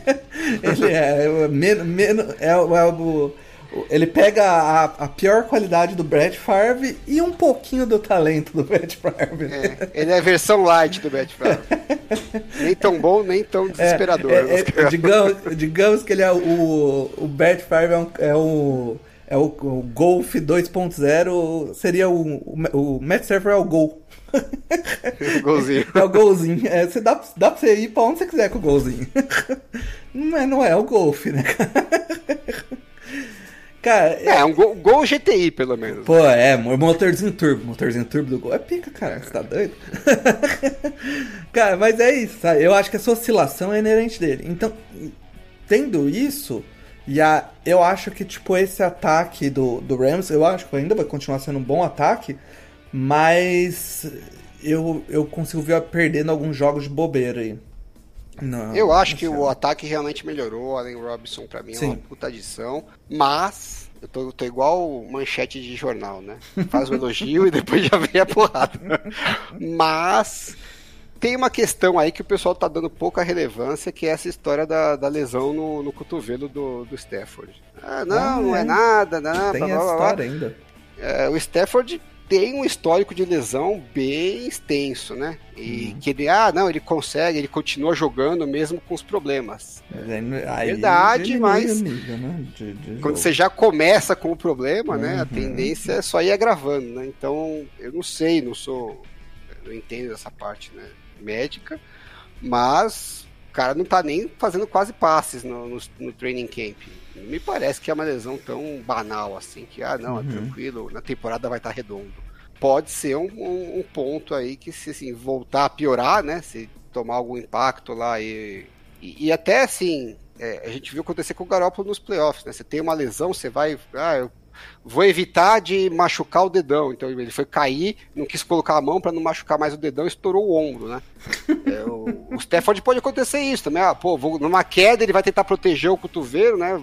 E acaba machucando o, o, o, dedão ou o ombro porque cai de mau jeito. Então, é, eu acho que é um perigo, assim, um cara que é, já tem um histórico grande de lesão entrar na temporada com uma lesão que não parece tão simples. Sim. É... Enfim. Tá, tá aí dito minhas dúvidas sobre esse ataque, Mário. Ah, não entendi quais são suas dúvidas sobre esse ataque ainda. Só o left tackle? É isso, o left A tackle inerência e, do- a, e a- essa oscilação do Matthew Stafford. Eu acho que pode fazer com que esse time acabe. Eu acho que ainda é um time de playoffs, mas eu acho que eu, A les- É. A lesão do Van Jefferson já saiu, a gravidade? Já saiu alguma coisa acho que sobre? ainda não. Whatever, né, meu? Ah, é, é um wide receiver 3, né? Isso, né? É, como o Whatever, Whatever também, né? É, paga. Vamos, vamos pra defesa, que aí, aí não tem tanta dúvida né, nessa defesa. Tá Não tem. Aaron Donald all day. É, é, eu acho. é, Se, se, se a gente demorar mais de 10 minutos pra falar dessa defesa, a gente tá errado. Vamos lá. Exatamente. Então, é, fico muito triste, muito triste mesmo que a gente não tenha conseguido a permanência do Von. Quem acompanhou a minha página sabe que desde quando ele chegou, é, a gente ficou numa, a gente da página ficou com uma empolgação. Na verdade, todos os torcedores ficaram com uma empolgação absurda, porque Von Miller é absurdo. Né? É um jogador muito, muito diferente. Acho que os Bills fizeram uma ótima contratação. Mas ele não podia ficar nos Rams, era um jogador muito caro. E os Rams a gente sabe que por mais que né, tenha uma all-in, a gente não pode desrespeitar ah, o- os termos da NFL. E o Bob Wagner é um jogador muito bom, na minha opinião. É, ele vai suprir o, o, o espaço que o, o, o Von deixou. E eu acho que sim, poderemos ter uma, uma defesa melhor do que na temporada passada. É, pô, Jalen, é, para mim, é o melhor é, cornerback da liga. O Aaron, na, na verdade, para mim, o Aaron é o melhor jogador da liga. juntando todas as posições, para mim, ele é o melhor. Ele é o que entrega melhor. Então, podemos ter sim uma defesa melhor e mais consistente. Podemos ter, cara, resultados melhores defensivos. É, eu tô muito empolgado para essa temporada porque acho que tanto ataque quanto a defesa vão entregar muito pra gente. E quem sabe, né, vem o mais um anel aí. Eu ouvi certo, ele disse que o Bob Wagner vai, vai suprir a função do, do Von Miller. Não, ele falou fa- suprir o Von Miller. Eu- eu- e aí eu, eu quero acreditar que ele tá Falou, falando no vai, sentido... vai perder em pass rush e vai ganhar em linebacker. É isso que ele tá querendo falar? Não, não, eu tô querendo acreditar que é mais no sentido é, de, de ter um grande nome, uma peça de referência, sabe? Eu vou, eu vou acreditar nesse ponto, Hum. Tá, tá? pode ser. Mas é. Foi uma baita contratação, Bob Wagner, né? Mas acho que a gente ainda. é, quando falou de Seahawks, a gente esqueceu de falar dessa novela do Bob Wagner, né? A gente perdeu o Bob Wagner também. Você não gosta do Bob Wagner, Mônica? Calma. Não, não disse, não disse isso. Você tá botando palavras na minha boca. Que, que Eu que Você gosto. gosta do Bob Wagner? Eu gosto bastante do Bob Wagner. Então você acha. 2022? Mas só em 2022 eu tenho minhas dúvidas. Porra. Está- está- eu... e o Mário, esse programa é só, só discordância. Só. É, o Bob Wagner é um cara que tem um histórico fenomenal, mas que já tá na descendente da carreira. A dúvida que fica é, é a descendente dele nesse momento hoje ainda é acima da média? Eu tenho as minhas dúvidas. Só isso. Porra, eu não tenho Bom. dúvida nenhuma. Eu, antes de eu falar o que eu penso dessa defesa, eu tenho que fazer um disclaimer.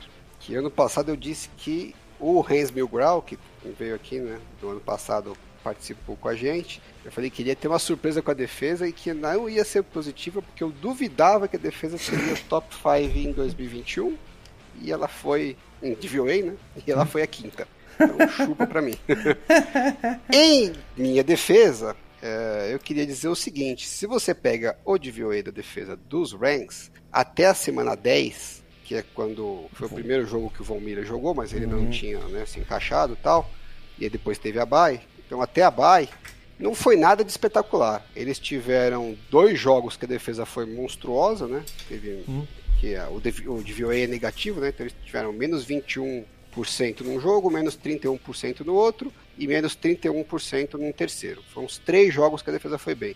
Fora esses três jogos, nos 10 primeiros jogos, só teve mais um jogo que a defesa teve DVOA negativo. E nem foi lá muito negativo. Todos os outros foi positivo, que é uma performance bem me. É, então, a defesa até a bye, ela não era top 5 nem de perto e Não sei, talvez não fosse nem top 10. É, pelo menos. É que os jogos que ela foi bem, ela foi muito bem, mas em, em termos de consistência, com certeza não era. Só que aí chegou o Von Miller. depois que o Von Miller chegou e depois da Bay, eles tiveram com me- jogos com menos 10, contando os playoffs, né? Menos 10 ou mais. 1, 2, 3, 4, 5, 6, 7, 8, 9 jogos. em 3, 6, 9, 11. Então de 11, 9. Então, assim, a defesa virou um monstro depois que o Von Miller chegou. Só teve dois jogos que ela não, não, não conseguiu um, um DVOA de menos 10. Um deles foi menos 8. né? Não foi menos 10, mas foi menos 8. O único jogo que a defesa não teve um DVOA negativo, né, que seria um, um DVOA bom para a defesa, foi aquela semana 18 contra os 49ers, né, que teve aquela virada no segundo tempo. E foi um jogo também meio que absurdamente fora da curva, né? No, no final ali a coisa começou a encaixar. Foi o único jogo que a defesa não foi bem. Todos os outros, ela ou foi bem em um, o resto ela passou o carro. Nos playoffs ela destruiu, né? Ela foi menos 37, menos 17 e menos 15.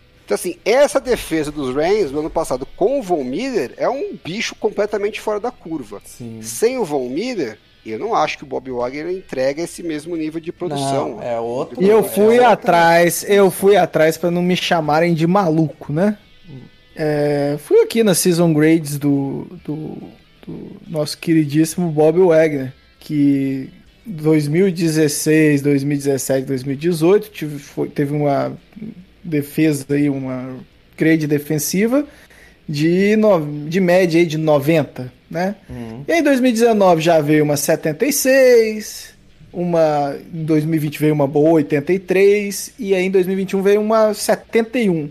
O meu problema nesses três anos, e aí eu não realmente, aparentemente, não estava maluco, é a coverage dele. Em 2019, 62. Em 2020, 69. Em 2021, 62. 2017 e 2018 ele teve média de 90. Então, assim, Mas eu acho que É o que um- muda é o, é o esquema, né, Mário? No, no esquema Sim. do Rams, ele não vai ser pedido muito pra ficar em coverage.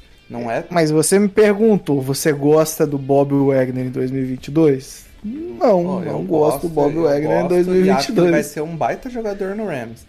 Agora, é, é, como eu falei, eu já comecei perguntando isso porque não é, a mesma, não é a mesma função. Nem de longe a mesma função de que fazia o Von Miller, né?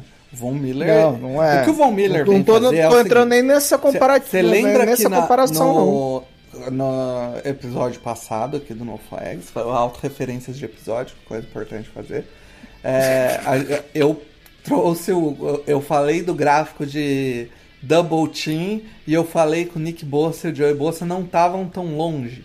E aí depois o Alan falou, os gráficos estão errados. Eu fui ver os dois gráficos depois, e o problema dos dois gráficos chama Aaron Donald. Que foi isso, ele deslocou tão pra direita o, o gráfico que parecia que o Joe e que o, o Nick estavam juntos. Quando se você tirar os DTs e ficar só Ed, eles estavam distantes. O que, o que o Aaron Donald faz, ele puxa Double Team de uma maneira absurda, e aí você pega um cara igual o Von Miller e bota ele em diversas situações contra só um marcador, e ele vai ganhar a grande maioria das vezes. Então. O... É, Essa defesa dos Rams, ela é muito boa. Com o Von Miller, ela é uma defesa não é, É. nem elite, ela é fora da curva. É isso. Isso. É, então, assim, é, perdeu o elemento que deixava a defesa fora da curva. Não é, à toa que os Rams de- de- deram as calças para pegar o Von Miller no passado e deu certo. Sim. É, se eles não desenvolverem ninguém lá dentro, né? Porque não sei, pode ter algum moleque lá, rookie, o segundonista tal, que vai explodir. A gente não tem como prever isso, né? Não, estamos tão de perto assim no time. Ou se não aparecer uma oportunidade similar à do Von Miller é, esse ano, no- durante a temporada, não tem como essa defesa replicar a performance que, a- que eles conseguiram ano passado na segunda metade da temporada e nos playoffs. né?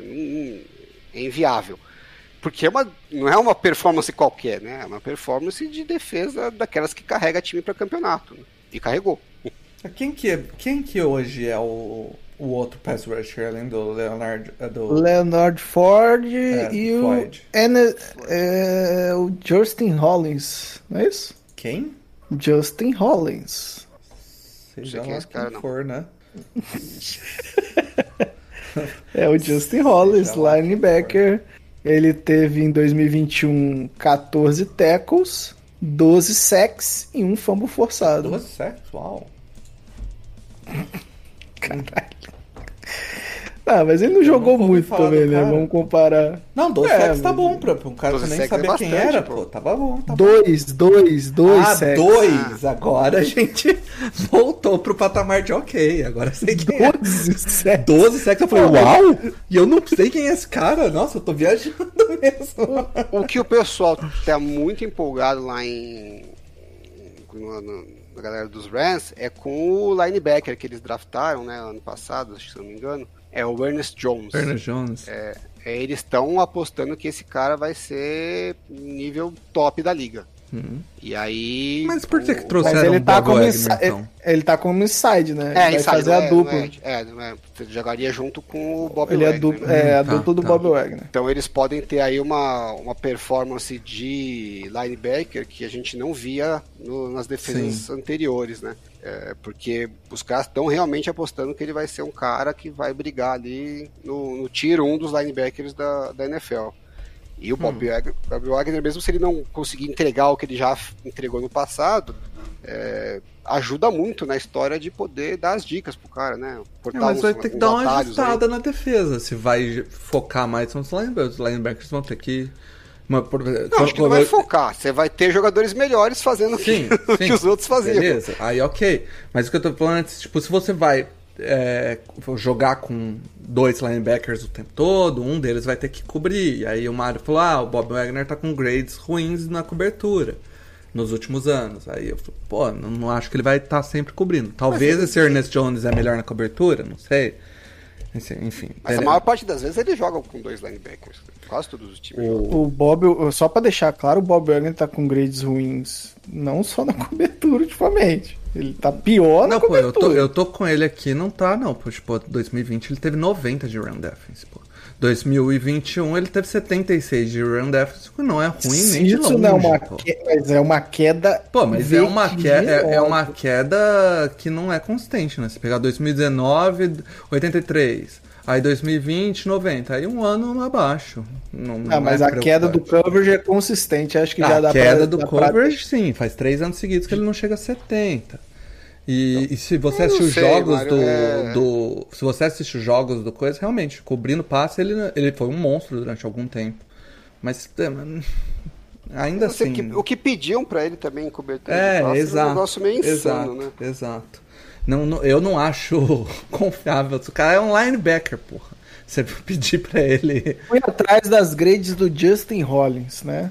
Ah, É, não é muito uma boa aposta se fazer, não. Assim, só.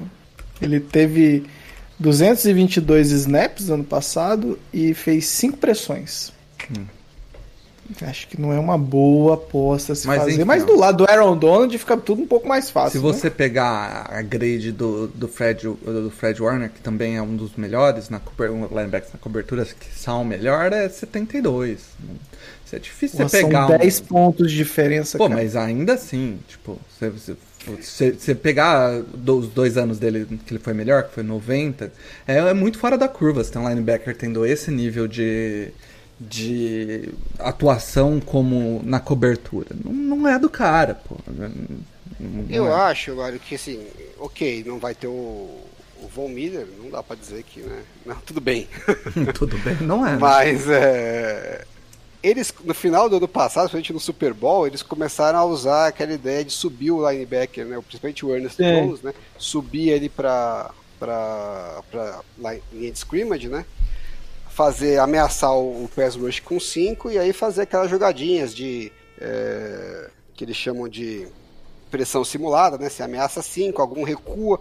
Então no final você acaba só fazendo o pass rush com 4.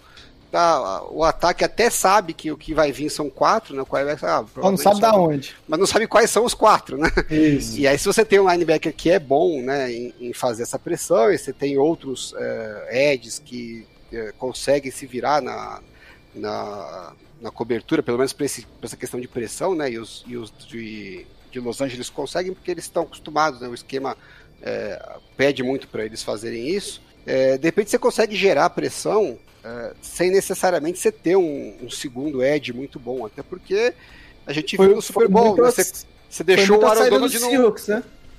Oi? O Seahawks usou muito, né? Já que não tinham bons dois bons edges, né? Eles usaram muito é, durante é, algumas se temporadas. Pegar, se você pegar ataques que estão em ent, né? Que estão só com cinco da linha ofensiva bloqueando, você mete cinco lá, você automaticamente eliminou o double team do Aaron Donald. Sim, sim. Só isso para mim já é o suficiente para resolver o seu pass né? Justo, justo. É, então acho que eles têm condição de dar uma compensada boa aí esquematicamente. Agora, nada vai compensar você perder um cara que é Hall of Fame, né? Exatamente. Demoramos mais de 10 minutos pra falar da defesa do Rams. Estamos errados. É, porque você achou que era uma coisa simples a se debater. Eu em nenhum momento prometi ah, isso. Não, pra mim é, ainda é uma defesa animal, não tem muito o que falar, não. O, vamos ver uh, o, o, time que vem do Super Bowl, se não tiver empolgado, vai ser uma grande decepção. Já fala pro Alan separando Vegas que daqui a pouco vem. É, manda ver. Ah, Vegas, vamos Vegas, lá. Vegas. Bem lembrado. Cara, vou ser sincero, vou ser sincero contigo. Acho que os Niners vão chegar longe, entendeu? É, na temporada passada eles foram a surpresa, né? Ninguém falava que eles iam chegar numa, pô, numa final de conferência que nem aconteceu, muito menos falando que eles chegaram nos playoffs, entendeu? Mas vejo eles a temporada eles indo bem, acho que eles vão chegar sim nos playoffs. Vejo também o Arizona Cardinals chegando longe, pelo simples fato de do Super Bowl ser na casa deles, entendeu? Acho que o Kyle Murray vai estar, tá, né, maluco da vida pra, pra para chegar no Super Bowl, para ganhar esse, esse título, para ganhar o anel, que eu acho que é que todo jogador de futebol americano quer. É, chegar em playoffs, chegar num Super Bowl, ganhar um Super Bowl. É, vejo os Seahawks mais quietos essas temporadas agora, acho que essas próximas duas temporadas agora, os Seahawks não irão chegar longe, pelo simples fato de eles estarem passando por uma reformulação gigantesca, né? É, mas acho que junto com os Rams tanto o Arizona Cardinals quanto o São Francisco 49ers irão chegar longe, porque, na minha opinião, são os times mais bem preparados junto com os Rams, entendeu? Pô, não falou recorde, pô. aí, tu, aí, tu me quebra, eu tava esperando uma clubistada aqui. Eu tá, gostei pô. do início. Eu vou falar a, a, a verdade para você. Eu tava falando diretamente para você, Paulo. É. Primeiro de tudo, eu queria dizer o seguinte: ninguém previu que os Fornares iam chegar na, onde chegaram. Não, Alan previu. Teu cu! Meu modelo estatístico previu aqui neste mesmo podcast, tá? Então ninguém, vírgula. Pois não confio nos meus dados. Segundo lugar, vai jogar essa zica pra lá, fala que a gente vai chegar longe. Vai te catar, pô. Torce pro seu time aí, fica que nem o Mário, crava um 8-9 pra nós aí que tá bom em terceiro lugar, não entendi essa correlação de que o Kyler Murray vai jogar pra caralho porque o Super Bowl vai ser na. Até porque só aconteceu duas vezes e foram as duas últimas, né? É... Não saquei. Vai jogar é... melhor porque o Playboy, porque o Super Bowl é em Arizona? Né? É, é, essa daí é aquela. Em 80 anos de liga nunca funcionou. É, é só memória, nos últimos memória gols. recente, né? O problema é da memória recente. Mas assim, já vou, eu vou falar já. Então, que eu acho que o Rams esse ano, que eu, eu, eu tô um pouco mais crente no 49ers do que o Mario.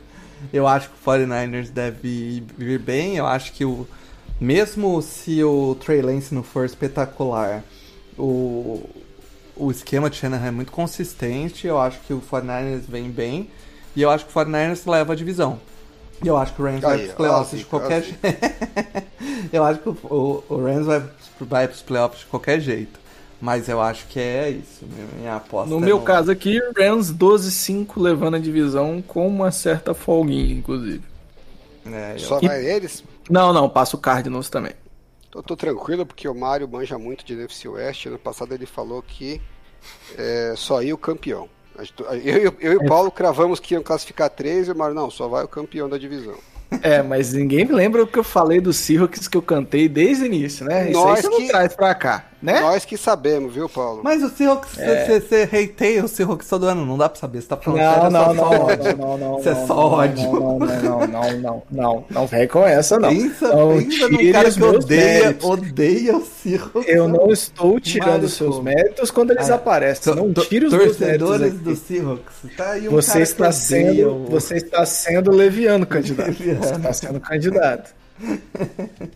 é isso. Vamos pra Vegas? Vamos dar uma olhada aqui que Vegas acha, Alan? Vamos a Vegas.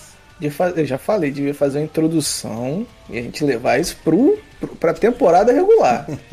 Então, tem muito quadro, só se alguém patrocinar nós. então, Olha alô, Betis. Alô, Betis, da aí. vida. É, É, vamos lá. É, blá, blá, blá, blá, apostas antecipadas. O que, que a gente tem aqui? Tá, tá, tá, para ganhar a divisão. Vamos ver o que, que, o que que os outros modelos estatísticos preveem. né? Os mais, os mais fracos, né? Rams é o favorito, pagando 2,30. Sim. 49ers paga 2,70. E o Cardinals paga 4,33. perto, hein, esse Niners e... É, só, é- só você não põe fé em, em Eu acho que nós. você devia apostar contra o Niners aí. E o Seahawks paga 15 pra ganhar a divisão, porra, não aposto nem a pau pagando muito Pouco. Tinha que pagar É. muito mais. muito Tá mais. faltando mais uns 50 aí pra valer a pena. Porra, os caras, se eu não me engano, colocaram que o. Vou até voltar aqui. Ó, o Texans paga 29 e o. Tinha um outro aqui que pagava. Falcons. Jets paga 21 e o Seahawks paga só 15. né? Pouco, hein? Muito pouco. Quanto que paga o Falcons mesmo? Vou até voltar. acho que era isso aí, 28, acho que era uma coisa assim. uma injustiça aqui. Eu Cadê lembro que era o maior isso? que a gente viu. não Aqui é o último. Falcons paga 26, porra. E o Seahawks paga 15. É, é, Então, Pô, o Texas tem muito mais chance de ganhar a divisão do que o Seahawks, na minha opinião. E eu acho também. Pode dar uma. uma, uma- não graças ao Texas. Não, não. isso diz muito mais sobre a FC Sul do que sobre Texas. E os underover? Vamos ver os underovers aqui. Até a temporada regular. Pra ver o vitórias. Mário apostar no under aí do Niners. Agora tem três pra cada um, fica mais complicado. Deixa eu achar bem a, do meio aqui. Cardinals, a linha do Cardinals é 8,5. 8,5. É, quanto que você tinha Quanto apostado? Ô, Mário? 10, 10. Delão? Olha Delão. lá. O over paga 1,83 e o under paga 1,90. Tá bem na, na Tá meiuca. bem, linha. tá bem na meiuca. Tô, mais, eu tô curioso pelo do Niners. Então, dar, mas vai demorar um pouquinho. Primeiro, primeiro temos o Los Angeles Rams aqui, chega antes. 11. Deles é 10,5. 10,5. É. Alto? Paga a mesma coisa pro over e pro under. Quanto? 1,86. Hum, tá fraco. Quanto você tinha cravado? 12, 12 vitórias. Aí 12 vitórias é bom, pô. Dá pra você apostar over no 11,5. Aí você ganha quase 3. Aí, ó. E o Niners? Niners. Niners é o próximo, acho. Não, tem o Seahawks primeiro. Que tem a bagatela de. 7,5. 5,5. Olha aí. O Under tá pagando quanto? E o under paga 2,10. Dá pra- Olha aí. Aí, mano, aí você achou. Aí né? eu curti. Aí eu me achei agora. A única coisa ruim disso é que você fala assim: ah, se machucar o quarterback não ajuda muito minha Não aposta. ajuda muito. Mas, mas machucou o quarterback pra dar. Dá na mesma. Capaz de, ser- de achar ainda um coitado lá perdido que seja melhor. e o 49ers, tá? Qual que é a do meio aqui? Vamos ver. Ó, 9,5 do Fortnite. Já vou, já vou prever aqui. Ah, então. O meu 8,5 também. Meu modelo Aqui tá, estatístico. mais, aqui tá mais dividida aqui é 10,5, mas não tá muito dividida. Porque o under paga só 1,66 e o over paga 2,10. Não, Só que o 9,5, o, o- o under paga 2,20 e o under paga 1,66. Na verdade, eles estão mais projetando 10 vitórias, 10 10, 10 vitórias. redondo. Aí eles não estão colocando essa por aí, linha do ó. 10 aqui. Tá bem perto o Rams e o, e o Niners. Até que tá pagando o Under aí, rapidinho. Under de qual? Do Niners? De qual linha? 9,5, 10,5? 9,5, 9,5. A do 9,5, o under paga 2,20. 2,20. Olha lá, Você mano. que acha Olha lá. que é 8, você tem uma gordurinha boa, hein?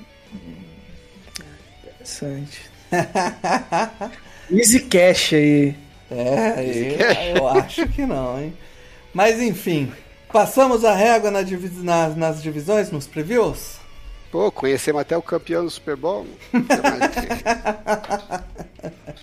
Que pariu, bicho. Daqui pra temporada temos o quê? Três semanas agora? Temos mais três, Três programas, se eu não me engano, né? Só tem, acho que são 4, não? São quatro? Ou são só 3? Eu estou na dúvida. Aí você me pegou, hein? Estou na, estou Deixa na dúvida aqui. Temos só três, exatamente, tem razão. É, pô, tô falando. Tô... Semana que vem estamos de férias, né, e Mário? Se semana que vem é, é semana de polêmica. Nossa, o Idal esse ano ele veio, né? Esse... Clickbait o Idal veio. Cara, o Idal veio a, pra nos a, testar, né? A, nossa fé. A galera dele, né? que acha que a gente manipula o, o Idal pra gerar polêmica vai estar tá com prato cheio aí. eu já vou falando que eu era um, um, devoto do Idal, mas eu tô abandonando a religião logo aqui. Que... Eu vou falando que eu não tenho nada a ver com eu isso. Eu não tenho nada a ver com isso. O meu modelo é outro. É, mas eu vou eu vou falar que, tipo, o, o recorde de, né, de, três anos seguidos aí do Dow é bateu a maioria dos, dos bagulhos de aposta. Né? Não, a gente, precisava, a gente precisava fazer o IDAL em, em relação aos over-unders, né? Que a gente faz o, em relação ao quanto que ele acerta até duas vitórias a mais ou a menos. É. Mas é, se fosse apostar nele, será que dava dinheiro? Esse é um teste que a gente é, fazer. A gente pode fazer esse ano aí, bater, pegar o over-under que tá aí de todo mundo e, e jogar junto lá no. Eu acho que isso não precisa ser público, não, né? É, pô, eu não tenho medo. Se não, for bom, a gente não publica. Tenho, não tenho não, medo. Não, não Se for medo. bom, a gente cobra. Se for. É, tem essa, né? Ah, eu já Se falei for... aí, ó, pros, pros, pros aplicativos de bet aí, ó. Se for bom, a gente cobra pra botar o é. Idal nos próximos anos. Pô. Patentei aí. Mas, mas enfim, vamos, vamos embora porque tá pra chegar a temporada aí, mais três programinhas. E... Agora que tá tarde pra burro, tem que lavar é, a Finalmente. Tô pensando nisso aqui. enfim. Eu também. É isso. Galera, muito obrigado. Mário, Alan, curtam as férias ah, aí de uma ah, ah. semaninha. Se alguém chegou até aqui, que, que eu duvido, é... duvido. Quando vocês estiverem ouvindo, eu já soltei um vídeo novo no canal do Endzone 51. Pô, tem que falar no começo. É, aí deu uma de seis meses. Então, se alguém chegou até aqui, por favor, prestigie lá, por favor. É, se, se, Isso aí. Semana que vem eu vou, vou tentar lembrar de, de dar esse recado no começo do ah, Mas enfim, é isso, galera. Câmera de volta. No flag tá acabando. Aquele abraço.